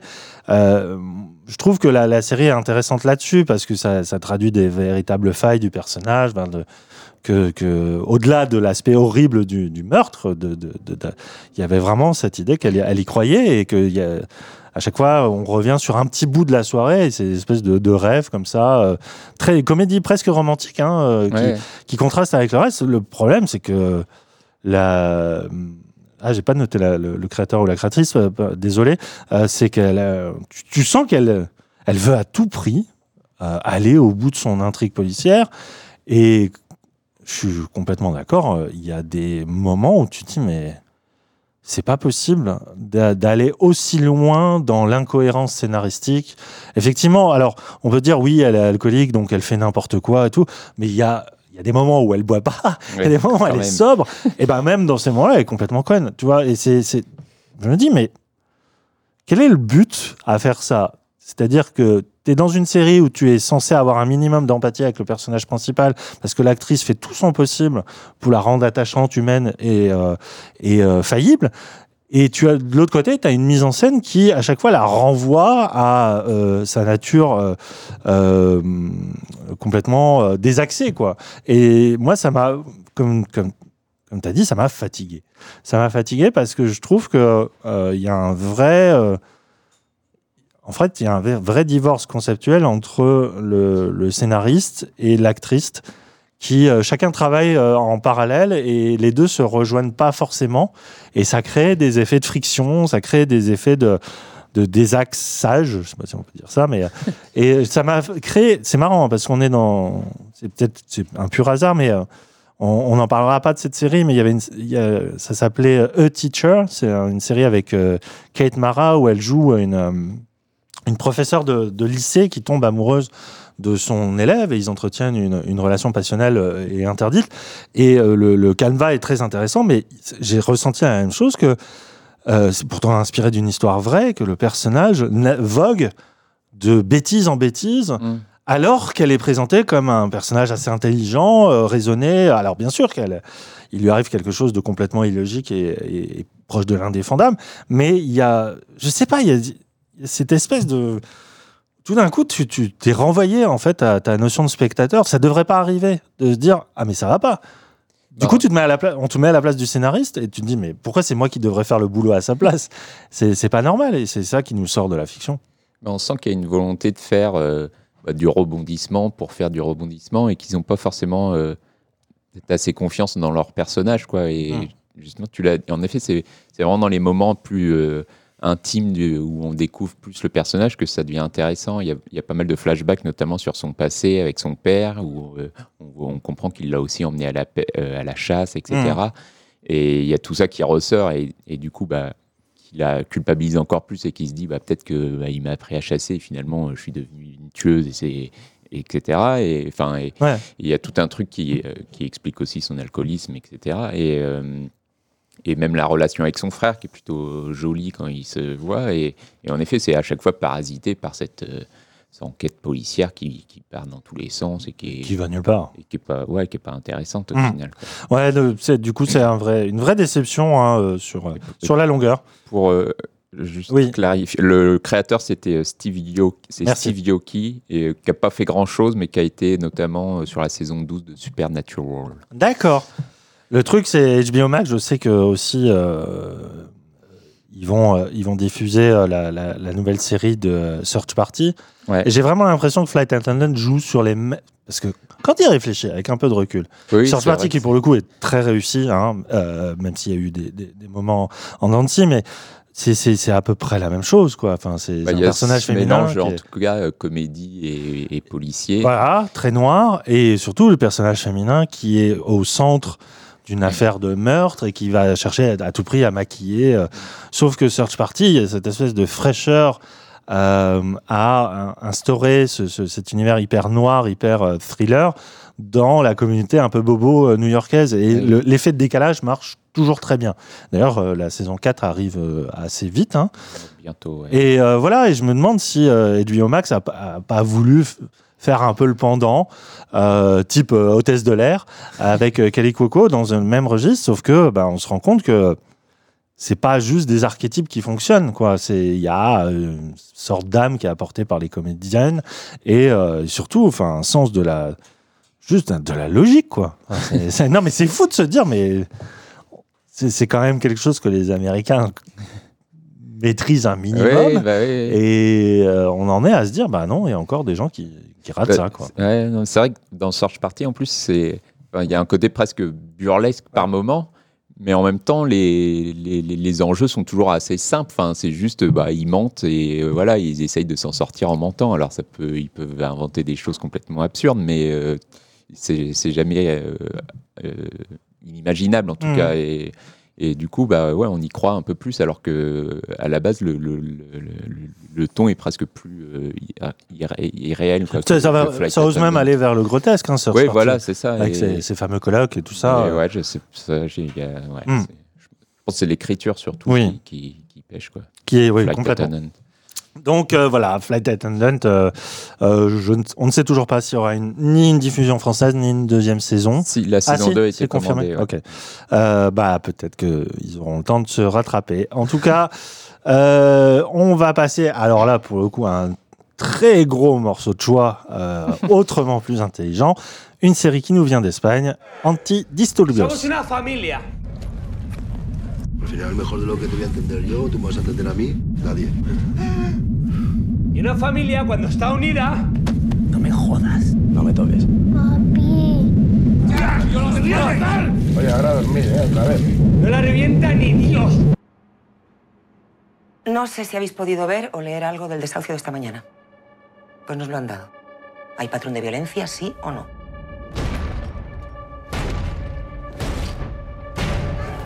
Tranquilo, hostia. Eh, la carga empieza porque nos atacaron. Lo que pasa es que a la gente le gusta tensar la cuerda. Tensar, tensar, tensar. Y luego tomar. Si vous demandez ce que ça veut dire, Antidisturbios désigne tout simplement la police anti-émeute en Espagne, donc l'équivalent de nos CRS chez nous. Et alors qu'ils se rendent dans le centre-ville de Madrid pour procéder à une expulsion, une escouade de policiers se heurte à une dizaine de manifestants qui ont décidé de bloquer leur manœuvre. Alors qu'ils tentent de demander des renforts, le chef de euh, oui, le chef de brigade se voit sommer l'ordre d'intervenir par la force, ce qui a le don de sommer le chaos dans l'immeuble jusqu'à commettre l'irréparable, déclenchant ainsi un véritable scandale auprès de l'opinion publique. Si le premier épisode est dédié à la fameuse intervention, tout le reste de la série suit la procédure d'enquête autour de cette fameuse bavure, notamment euh, enquête portée par le personnage de Laia Urquijo, une euh, enquêtrice euh, œuvrant au cœur des affaires euh, internes, l'équivalent des bœufs carottes chez nous, qui va vite dévoiler que l'affaire en fait cache une, véritable machination politique. Alors, j'ai pas envie de faire des ponts un peu faciles, mais après la Cassade et le Papel, c'est de la grosse série espagnole qui a fait euh, sensation dernièrement, hein, qui nous arrive euh, en France. Elle arrive sur Canal, enfin, elle est arrivée sur Canal en six épisodes depuis mi-novembre. On la doit à Isabelle Peña et Rodrigo Sorogoyen.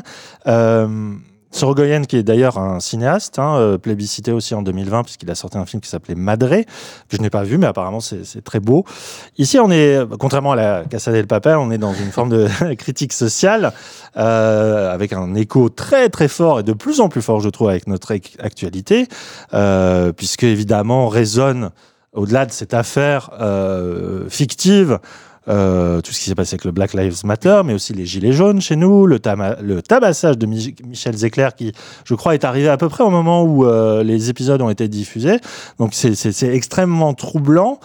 Ce qui est euh, manifeste, c'est que de par l'origine de, son créateur, qui est un cinéaste, il y a une, très forte empreinte du cinéma sur la mise en scène d'Antidisturbios, puisque notamment, je pense, ce premier épisode qui mérite de rester euh, dans les annales, hein, euh, Ouais. pour sa, la tension qu'il arrive à organiser. Euh, ce, qui est, ce, qui est, ce qui est très très fort, c'est qu'on on aborde un, un- un sujet de société qui part d'un fait divers, hein, euh, tout à fait malheureusement quotidien, euh, qui arrive de plus en plus, mais avec une, une espèce d'art du temps réel et de l'attention qui euh, pro- te prend en étau et qui est absolument renversant. Ouais. Christophe, es-tu renversé?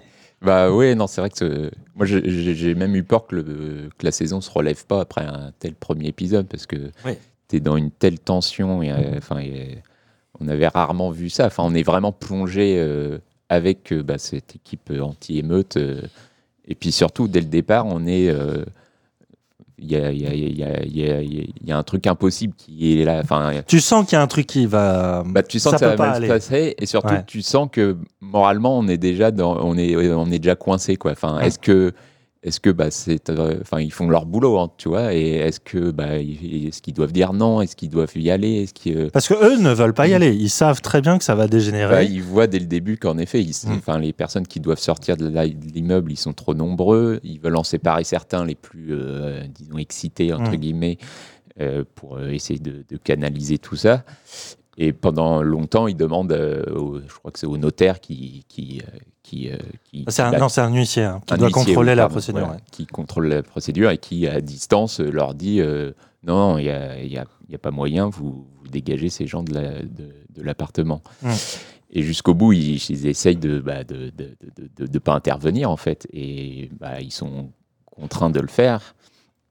Et, euh, et en effet, ça dégénère. Et, euh, et après, bah, il y a toute la mécanique qui s'en- qui s'enclenche. quoi. Et, Mm.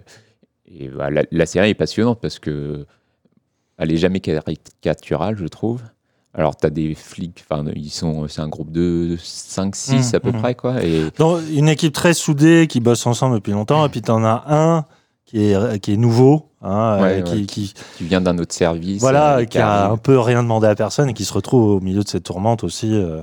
Donc ça va créer des dissensions internes au sein même du groupe aussi, hein, Oui, bien sûr. Et, euh, et non, et chacun son, chaque personnage est bien caractérisé. Et du coup, bah, tu as le personnage qui est peut-être euh, celui qui a un peu plus le sang chaud et qui. euh, l'image peut-être qu'on se fait tous du, du, du, du CERS de base. Ouais, le jeune loup hein, qui, Voilà, ouais. qui cède très facilement euh, à la violence. Quoi. Voilà, et, euh, et donc bah, tu as les autres qui sont un peu plus mesurés, etc., et qui font malgré tout, le- qui essaient de faire leur boulot le mieux possible, si- y a un mieux possible. Mm. mais, euh, mais non, et l'enquête après est assez, assez chouette. Le personnage de la, bah, de la, de la police des polices, euh, Mm. euh, Laïa. Laïa, voilà, et qui est. euh, bah, Qui est aussi présenté de manière très originale parce qu'en fait la, la ouais, série, la nous- série commence sur elle d'ailleurs. sur une simple partie de jeu, j'ai oublié lequel c'est, mais euh, c'est- un trivial poursuite. oui, c'est un Trivial. Pursuit Ouais. où elle est en famille, il joue innocemment et en fait elle soupçonne son père de tricher ou le beau-père, je sais plus. Et euh, et euh, tout le monde se dit ah c'est bon, c'est un jeu et tout ça. Et elle, elle, se met dans une espèce de posture. en non non mais c'est pas un jeu. Tu, tu, tu- tu as menti. Alors admets et tout. Et ça, ça vire à l'interrogatoire de police. Ouais. Et effectivement le, le personnage est montré comme une espèce de de euh, comment dire. Euh, Bah, de, de chien presque qui De limier, oui. qui a attrapé sa poire Voilà. et qui lâche plus quoi jusqu'à ce jusqu'à avoir la vérité en fait. Exactement, c'est cette figure de qu'on a vu beaucoup dans le cinéma euh, politique des années 70 aux États-Unis, d'enquêteurs qui euh, euh, vont jusqu'à renier leur propre vie, leur famille et tout ça, parce qu'ils sont persuadés d'avoir la vérité, d'avoir déjoué le complot, et personne les écoute. hein. Euh, ah, le film avec Al Pacino, il change tout le temps de déguisement, là. euh, film policier. euh, euh, euh, non, j'allais dire Denis euh, euh, Brasco, mais c'est pas ça. Bon, bref. Ah, c'est terrible cette mémoire. Mais voilà, on est vraiment sur ce registre de.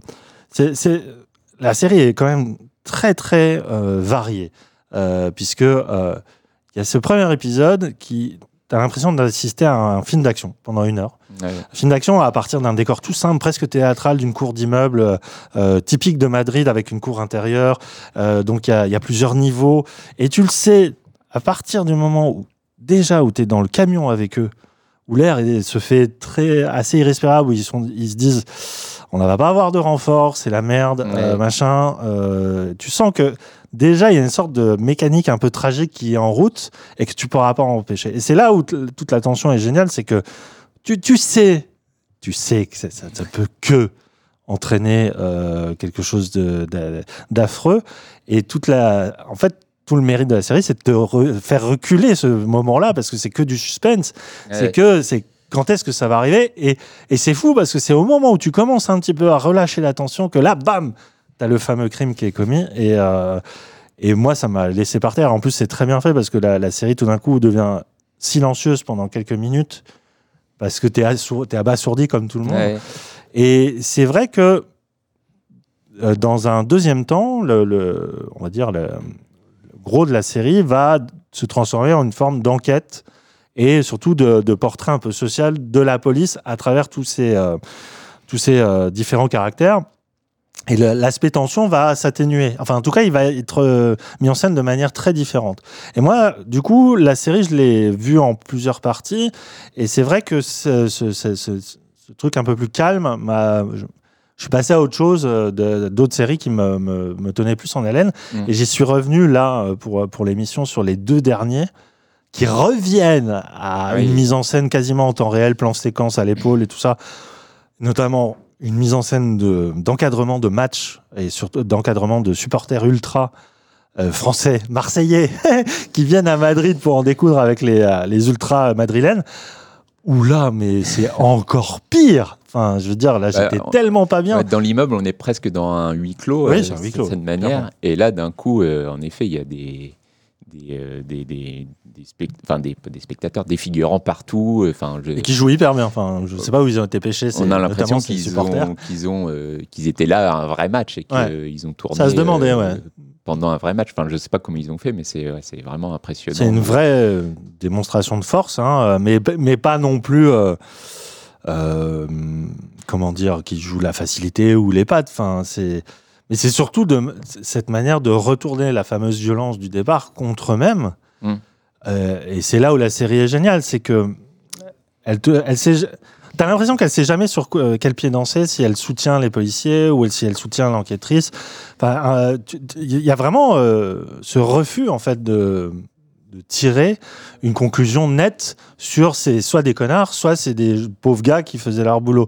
Et tant mieux. Enfin, Bah, bien sûr. pense que c'est la de série. C'est même pour, enfin là c'est personnel, c'est le principe d'une fiction, c'est de, de, de s'extirper de l'actualité, de, des, act- de, des médias traditionnels et surtout des médias d'opinion pour justement nous mettre au cœur de la réalité qui est, qui est pas euh, celle des analystes politiques, qui est, celle de la, de vérité qu'on essaie de capter euh, dans le temps réel. Et, là, tu te dis, tu es, toujours dans cette espèce de... C'est un tambour de lessiveuse, quoi. T'es, euh, à la fois, tu te dis, ces mecs-là ont une histoire, ils ont, les, ils ont des problèmes. S'ils font ce métier-là, c'est qu'ils ont une certaine idée de, de la justice, de l'ordre, qui, qui veulent rendre service à leur société, mais que aussi, il y a dans la police actuelle, il y a une réalité et que je trouve euh, la, la série montre très bien, c'est cette espèce de euh, de domination du, du masculinisme où vraiment tout- chacun y joue de, de ses muscles, de sa domination envers l'autre, on se, on se serre les coudes entre hommes, enfin, on se laisse pas aller parce que euh, dire la vérité, ça serait être faible. Enfin, il y a vraiment euh, la, la série filme ces moments de dialogue, elle, elle est pas du tout de leur côté pour leur goût, et, et à chaque fois, tu es, dans cette espèce aussi de rappel que euh, tout ceci n'est qu'un système et ils ne sont que le résultat et d'une éducation et de décisions de décideurs politiques hein, au-dessus d'eux qui euh, sont complètement déconnectés de la réalité. Et, euh, et la série arrive quand même hyper bien à manier l'intime et le politique, enfin le, le- le collectif, sans que jamais tu te dises ah c'est démago, ah c'est manipulateur, c'est complaisant, c'est violent, c'est malaisant, c'est pas du tout aimable. C'est vraiment des moments où tu es t'as pas, t'as pas vraiment envie de voir ce que tu es en train de voir, mais il y a une espèce de, de- de- aussi d'auscultation nécessaire de cette réalité-là qui, moi, me- ça m'a vraiment retourné. Et pour le coup, c'est euh, une de mes séries préférées de l'année, vraiment. Bah, tu- ouais, hein, tu sens que, bah, en effet, dès la première scène, en fait, c'est on est pris en otage comme les personnages par une situation en fait Mm. qui est et qui est la résultante d'une euh, bah, d'une situation sociale qui est euh, bah, celle de de l'Espagne, mais aussi Ah, de, toute- de toute l'Europe. Très et- clairement en Florent- en France aussi, et on voir l'a vu du- souvent, Et voir hein, du dernièrement. monde, voilà. Et, euh, et en effet, et, c'est aussi ça le problème qui est montré avant tout dans la série, quoi. Et, comment ce truc-là, bah, finalement, il, il fait, fait un effet boule de neige qui euh, amène peut-être bah, à ce stade, enfin à cette scène euh, au stade de foot, où là, les, les CRS sont complètement euh, chauffés par toute cette situation et, euh, et bah, il suffit de les frotter un peu à ces supporters qui sont eux aussi pas forcément euh, les gens les plus calmes du monde. Non, non. Et qui. euh, Beaucoup et- d'insultes de mère. hein.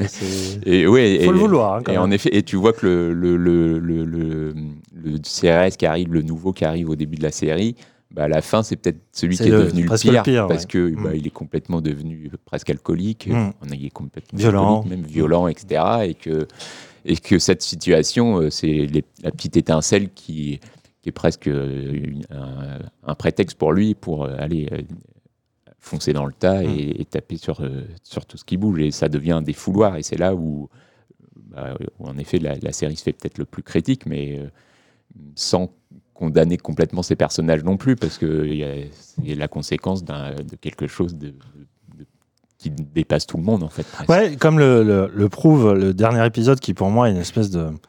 Je pense que Peña et Sorogoyen sont des gens qui ont été abreuvés par le cinéma indépendant et notamment celui de Cassavetes parce qu'il y a cette façon de d'aller euh, cadrer l'humain dans des situations très banales et très triviales. Et il y a notamment une très très très très belle scène intense de euh, règlement de compte autour d'une table, Au autour d'un- ouais. repas.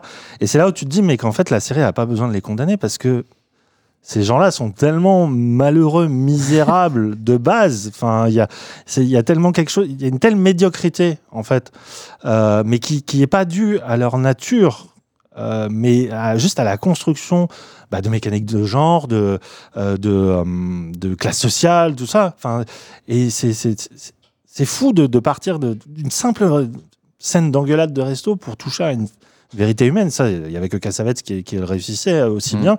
Et je trouve que c'est la, la meilleure des influences hein, euh, pour une série qui prouve qu'on peut, euh, tout en gardant cet aspect très feuilletonnant, très euh, sériel, très euh, propre à, à- à la série télé, euh, s'inspirer du cinéma pour, pour- pour trouver une espèce d'équilibre parfait. quoi. Ouais, non, C'est magnifique. Très fort. Très très fort. Enfin, c'est vraiment notre euh, notre conseil de, de cette fin, enfin la fin d'année euh, 2020. Mais c'est donc euh, disponible euh, à la demande euh, sur euh, sur Canal. hein.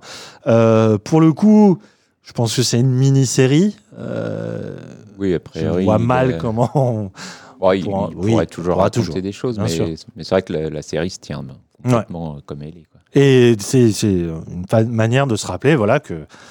Nos, nos amis européens hein, euh, et, euh, savent aussi euh, faire des, des œuvres comme ça très très populaires parce que la série est un véritable carton en Espagne, euh, tout en euh, étant tout aussi- dans l'actualité critique comme peuvent être euh, les Américains. Voilà, c'était Antidisturbios. On passe à bah, toute autre chose, hein, beaucoup plus euh, beaucoup plus euh, Léger. léger et, euh, et modeste. Euh, C'est 3615 Monique. Entre ici, Versailles, Vélizy Villa Coublet et les loges en Josas, le Minitel a été distribué dans 2500 foyers. Imagine un service de messagerie érotique. Dans le cœur de cible, ce seraient les hommes de 15 à 65 ans. J'ai calculé, ça fait 933 clients potentiels. D'après les sondages, un homme se masturbe environ trois fois par semaine. C'est ça, non? Euh, bah, euh, oui, j'imagine. Trois masturbations par semaine, par client, sur un mois, ça fait, j'ai des calculs, 11 355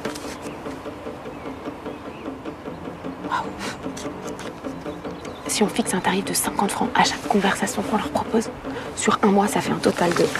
567 798 francs. Exactement. Dans une université technologique de banlieue, trois étudiants décident de mettre leurs forces en commun pour investir un marché qui ne demande qu'à s'épanouir, celui du Minitel. Et plus particulièrement, le Minitel Rose, un système de chat sexuel avec les hommes de la région euh, qui leur apporte un succès quasi instantané et fulgurant, mais aussi bon nombre de soucis logistiques et moraux surtout. Euh, sur fond de mitterrandisme, la série se penche donc sur cette période, hein, les, les débuts des années 80, une période de bouillonnement créatif dans les nouvelles technologies que représentait l'apparition du Minitel. hein, pour ceux qui sont nés euh, dans les années 90 voire 2000, le Minitel c'était un peu considéré comme l'ancêtre d'Internet, hein, en tout cas l'espèce de En, en France. en France, en tout cas. Euh, sauf qu'ici, là, voilà, cette euh, révolution technologique est présentée à travers le filtre de la jeunesse, une forme de légèreté. Euh, un peu, un- c'est une comédie, hein, comédie de mœurs, qui est soutenue par OCS, c'est le fameux label OCS Signature. On est sur un format de 10 euh, épisodes de 30 minutes à peu près. La série est créée par Emmanuel Poulain-Arnaud et Armand Robin. Elle fait euh, preuve d'un casting de, de jeunes pousses, euh, voilà, comme euh, OCS aime bien les mettre en avant.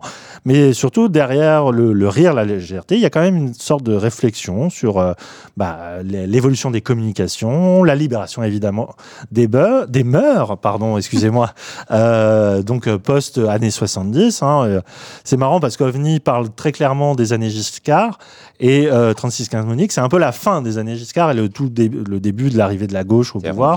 Oui, et cette espèce de renouvellement euh, peut-être des relations euh, humaines à travers euh, les technologies.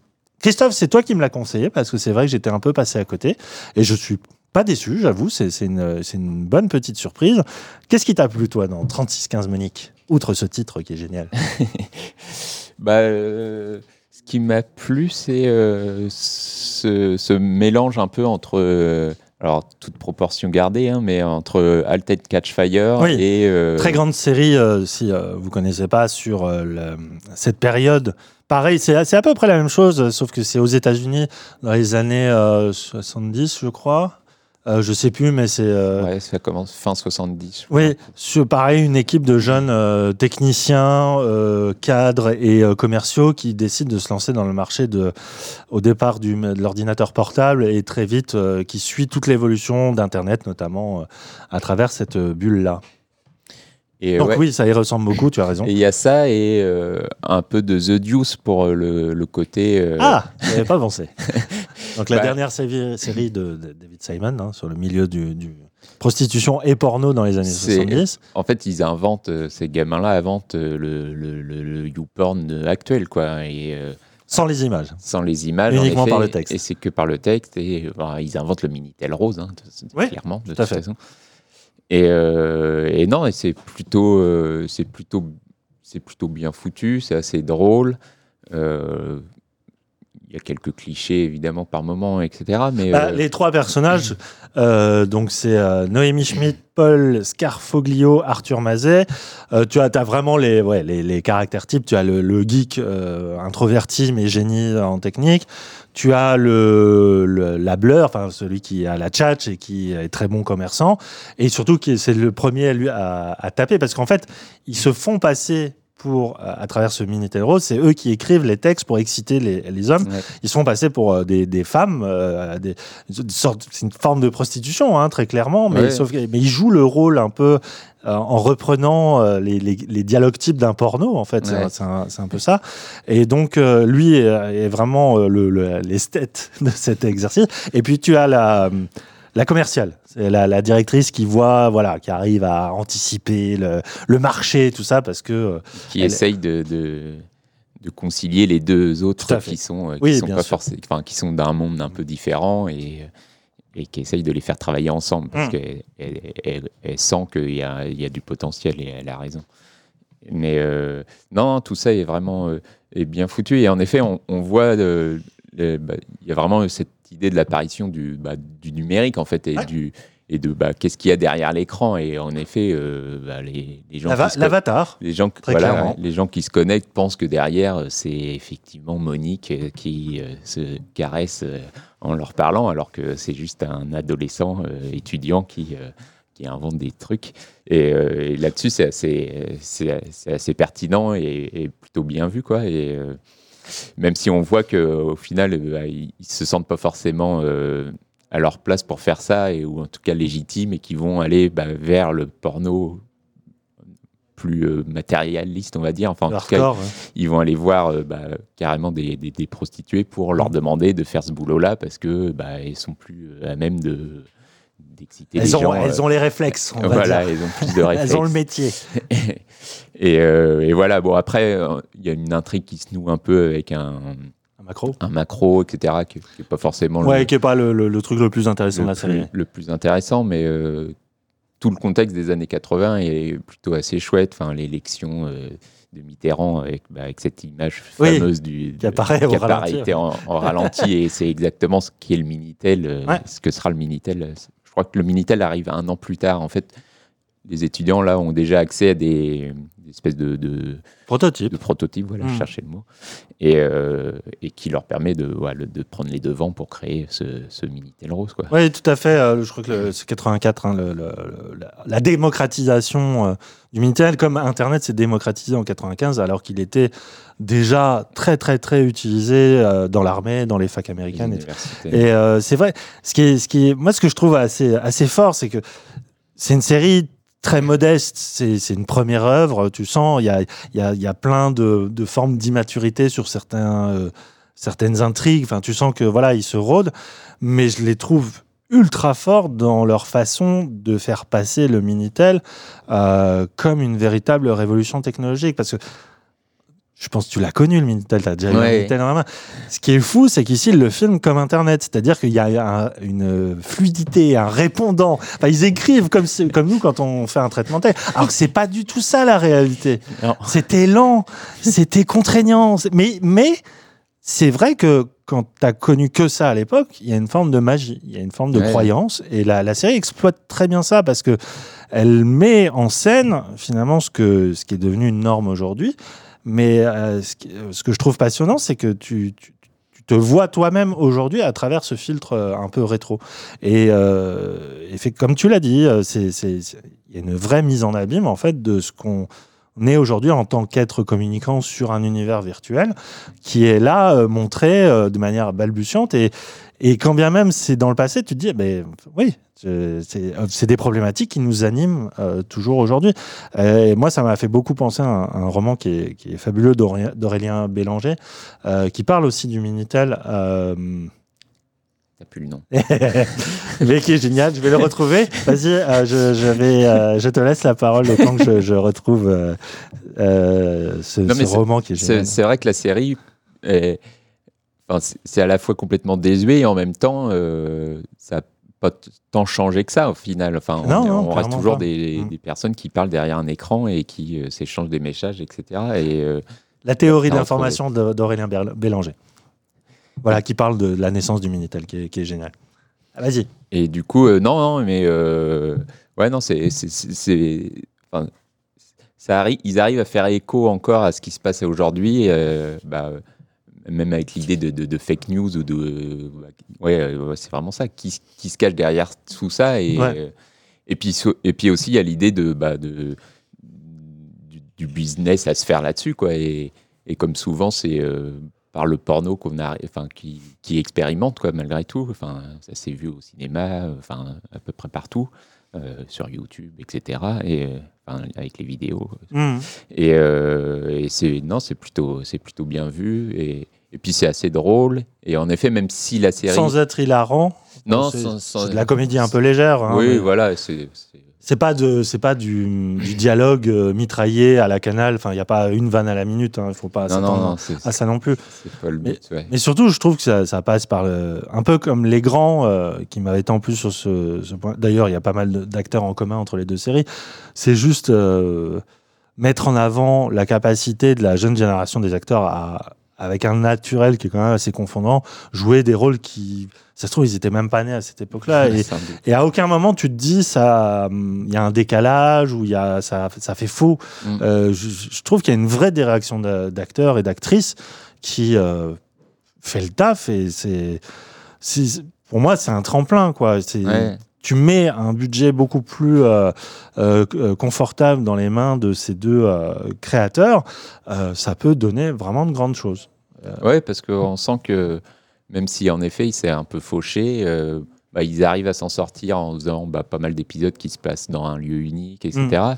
Mais bah, malgré tout, ils restent attachés à leur personnage et même les seconds rôles. Enfin, t'as le prof d'université qui est complètement. euh, euh, je sais pas comment le, le décrire, mais euh, qui s'en fout un peu de tout et qui est- ouais, c'est le prof d'université un peu de province qui euh, qui est un peu au placard et du coup il s'emmerde et du coup il se venge un peu sur les étudiants, mais de manière ouais. un peu rigolote. Bah oui, voilà. Et puis en même temps, en laissant les élèves euh, faire, enfin, traiter les sujets qu'ils veulent et pourquoi pas. Et euh, et t'as aussi le père de, bah, de, Mm. de famille qui, est- qui était un acteur qu'on avait vu dans Au service de la France, qui est, fait. qui est assez drôle et tout. Et euh, et non, non, c'est plutôt, avec j'imagine des moyens très limités.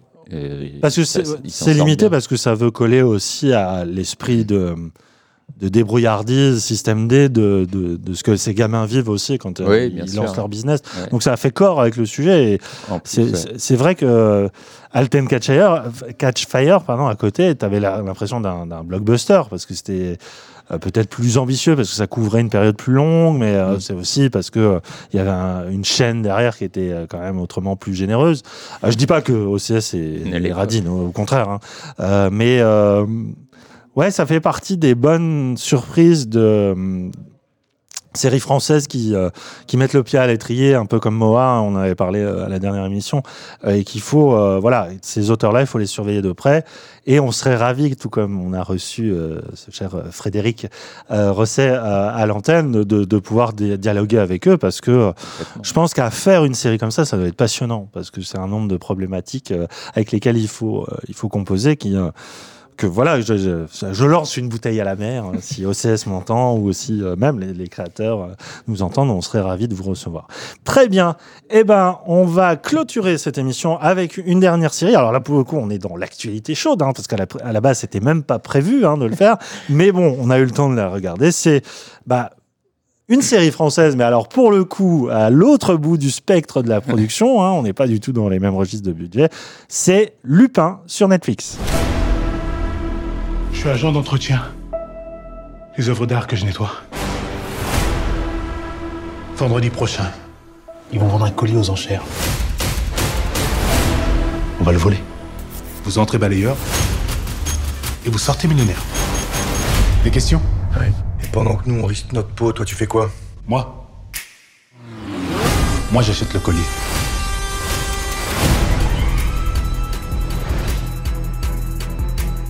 À ton âge, j'aimais bien lire.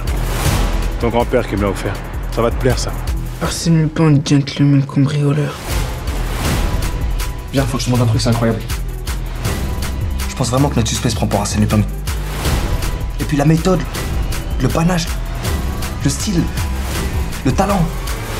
Ça va être quoi après D'Artagnan, les trois petits cochons?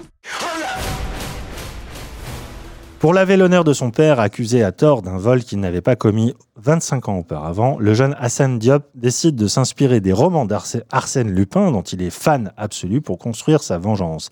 Si la série se réclame de l'héritage des romans de Maurice Leblanc, euh, cette version moderne se veut surtout une forme de réactualisation de l'intrigue euh, du gentleman cambrioleur, en intégrant toute une série de thématiques sociales plus en phase avec, avec notre actualité, notamment la présence au, ca- au rôle principal de Marcy, hein, dans le rôle d'Arsène Lupin, est une forme de, euh, de parti pris près limite politique, et c'est ce que veut faire la série, c'est-à-dire parler de la France d'aujourd'hui, notamment la France de l'immigration, hein, et euh, que ce personnage construit euh, non seulement son identité, ce qu'il est devenu par rapport à, ce, passé colonial, j'ai envie de dire, et euh, surtout euh, de mettre en avant le racisme ord- ordinaire, euh, la, façon dont il lui-même est perçu, et toute la série joue autour de ça.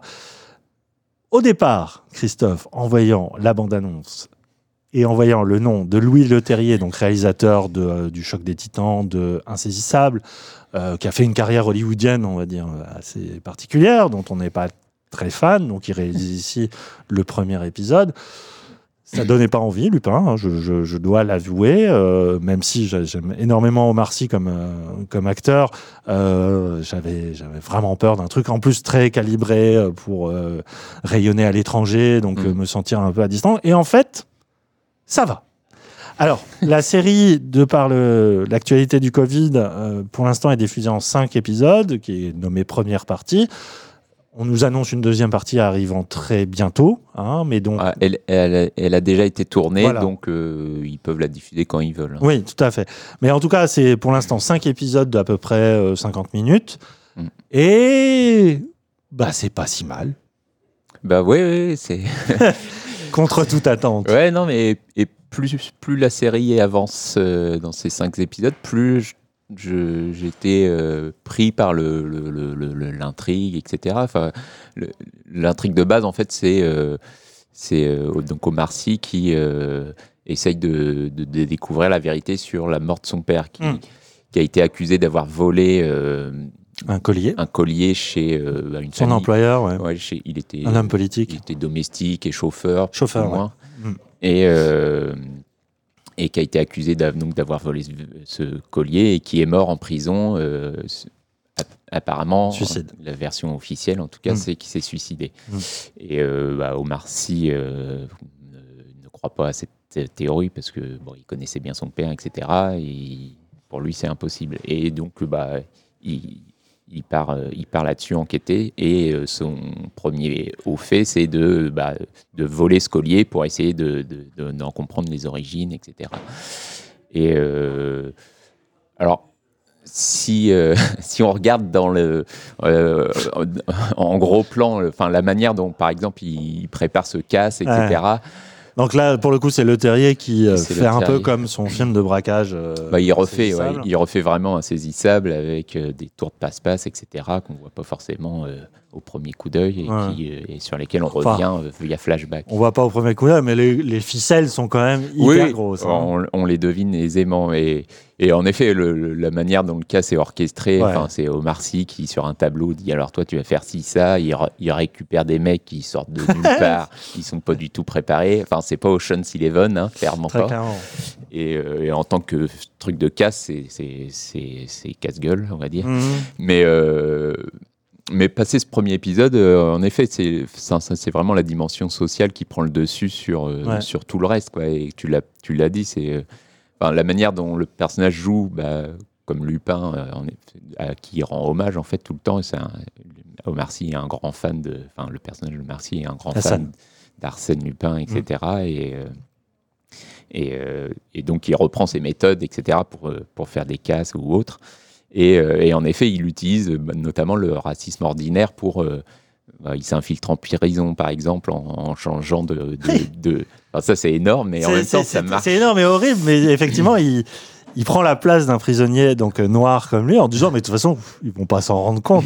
et c'est vrai que c'est assez violent, hein, comme Ouais. euh, et en même temps tu dis mais il y a une forme de réalité aussi derrière ça. c'est Ouais, voilà, c'est ça.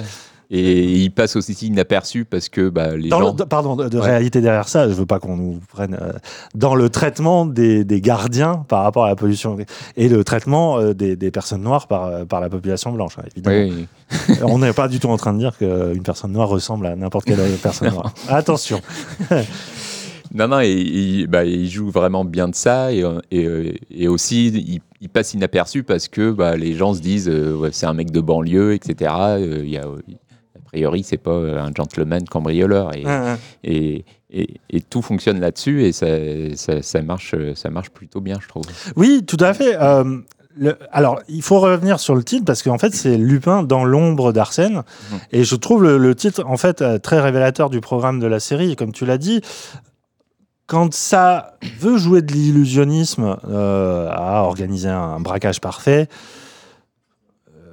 Netflix étant ce qu'elle est, c'est-à-dire une grosse, un gros producteur mondial, mais ne, dispensant pas non plus d'un budget, euh, c'est pas open bar non plus. Euh, tu sens très vite les limites de l'exercice parce que, euh, bien sûr, euh, un bon film de braquage, c'est avant tout un film qui est très bien monté, hein, avec une alternance de plans qui fait que toi-même, tu te fais avoir par le, le système. Là, c'est pas du tout le cas parce que la mise en scène. Alors, j'avais peur que ça soit de- dans le style de euh, Le Terrier, c'est-à-dire euh, très saccadé, très syncopé. En fait, pas du tout. hein. Il, est, il est assez sage. Et euh, du coup, bon. Pas, ça- pas forcément bon pour autant, mais non, non, mais c'est, disons que sa mise en scène se fond dans le reste de la mise en scène, c'est-à-dire une mise en scène de téléfilm, hein, euh, Mm. très, très cadré champ contre champ, et ça va, il n'y a pas de plan séquence, il n'y a pas de, de, de haute volée. hein, Mm. euh, et ce qui est bien, je trouve, même si, euh, comprenez-nous bien, c'est pas une grande série, c'est juste une série qui marche bien, hein, et qui fait le taf.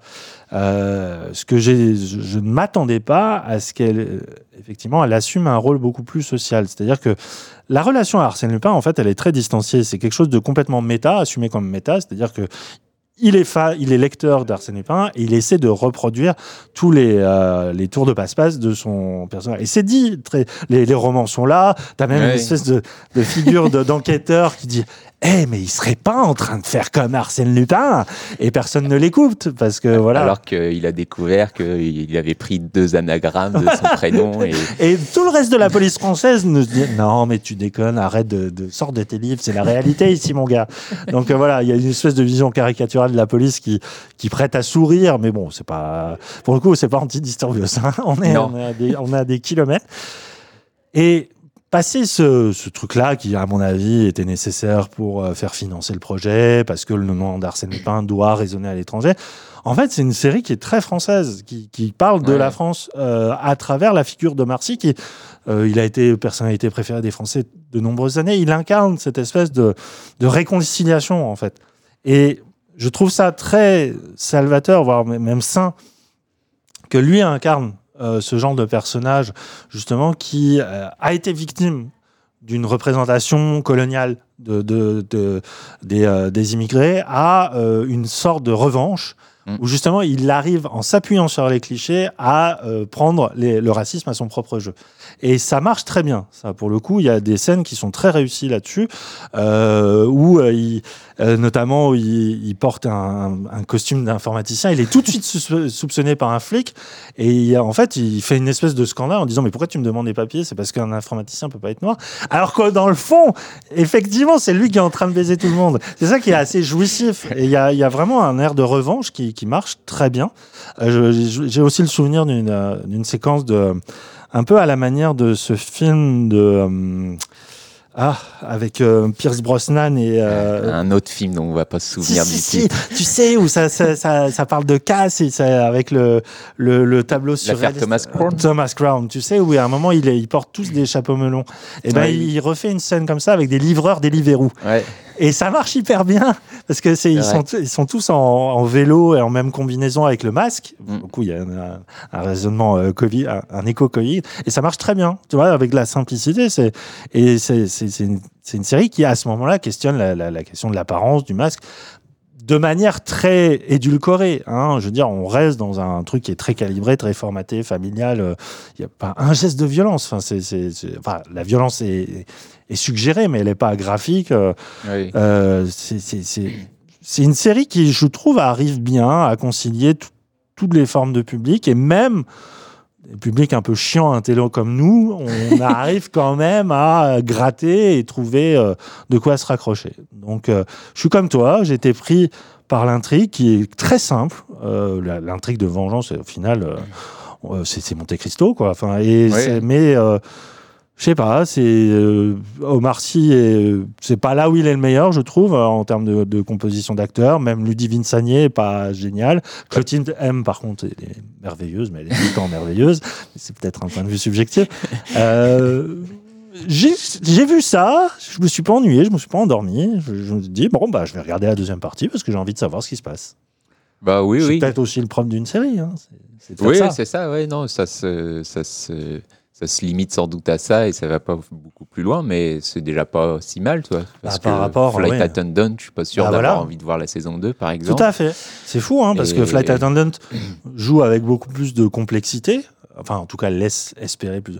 Et au final, c'est beaucoup plus caricatural qu'un Lupin, j'ai Ouais. trouvé. Oui, parce que bah. ça raconte rien de l'Amérique, par exemple, par exemple, le Flight Attendant. Non, non. Alors que Lupin euh, a beaucoup de choses à dire au, fi- au final. Bah ouais, et puis en effet, c'est enfin, de mémoire, c'est peut-être la première série française avec un acteur euh, noir euh, Mhm. en premier rôle. Je, je, mhm. je suis pas sûr d'avoir vu ça. Et rien que pour ça, déjà, c'est enfin, bien que ça existe en tout cas. Et, euh, et ouais, non, et en effet, cette dimension sociale, elle, elle donne, elle donne vraiment un petit plus à cette série. euh.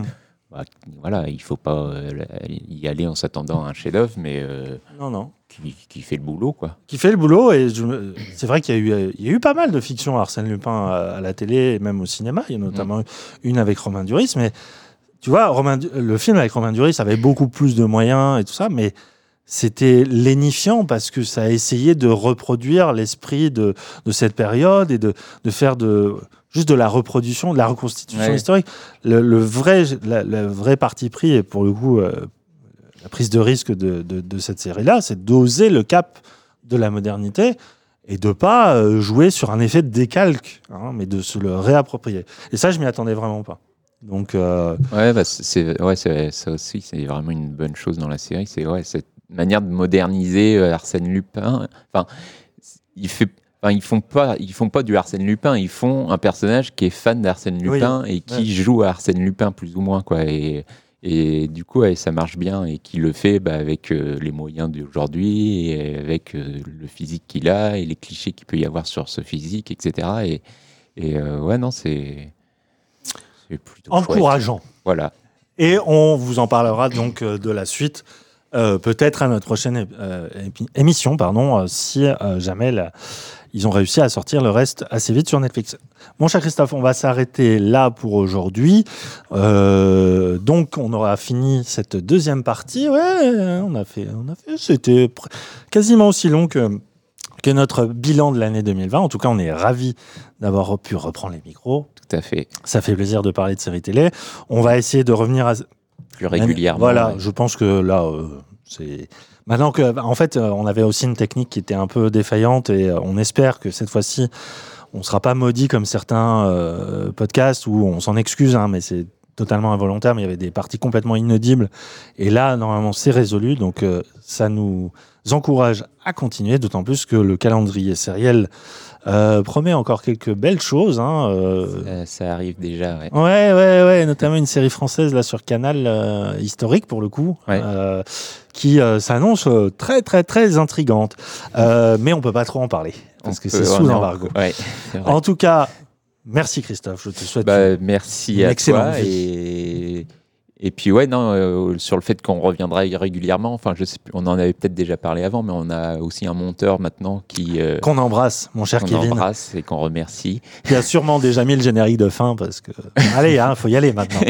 et qui voilà et qui bah, nous permet de bah, de de plus avoir à penser à ça forcément Oui, et du parce que coup, c'est vrai que ça nous prenait beaucoup de moins temps. enfin surtout toi parce que c'était toi qui t'en chargeais Mais euh, oui, on le, on le remercie parce qu'il fait un travail. En plus, non seulement il nous fait gagner du temps, mais il nous fait gagner en qualité parce que c'est un vrai professionnel du son. Et Dieu sait qu'il a du boulot avec nous pour, euh, pour raboter l'ensemble. Donc voilà, un grand merci à Kevin Sicurel, alias Moguri, on le rappelle, euh, qui a son propre podcast, hein, euh, le Cozy Corner, avec son indécrottable compagnon euh, Médoc, euh, voilà, et qui euh, font un travail formidable. On remercie aussi euh, Thibaut François et sa société de production Esperson pour tous les génériques hein, qui nous a euh, pondu. Voilà les amis, on se laisse, on se quitte pardon euh, sur ce générique et on vous dit à la prochaine. à bientôt Ciao ciao.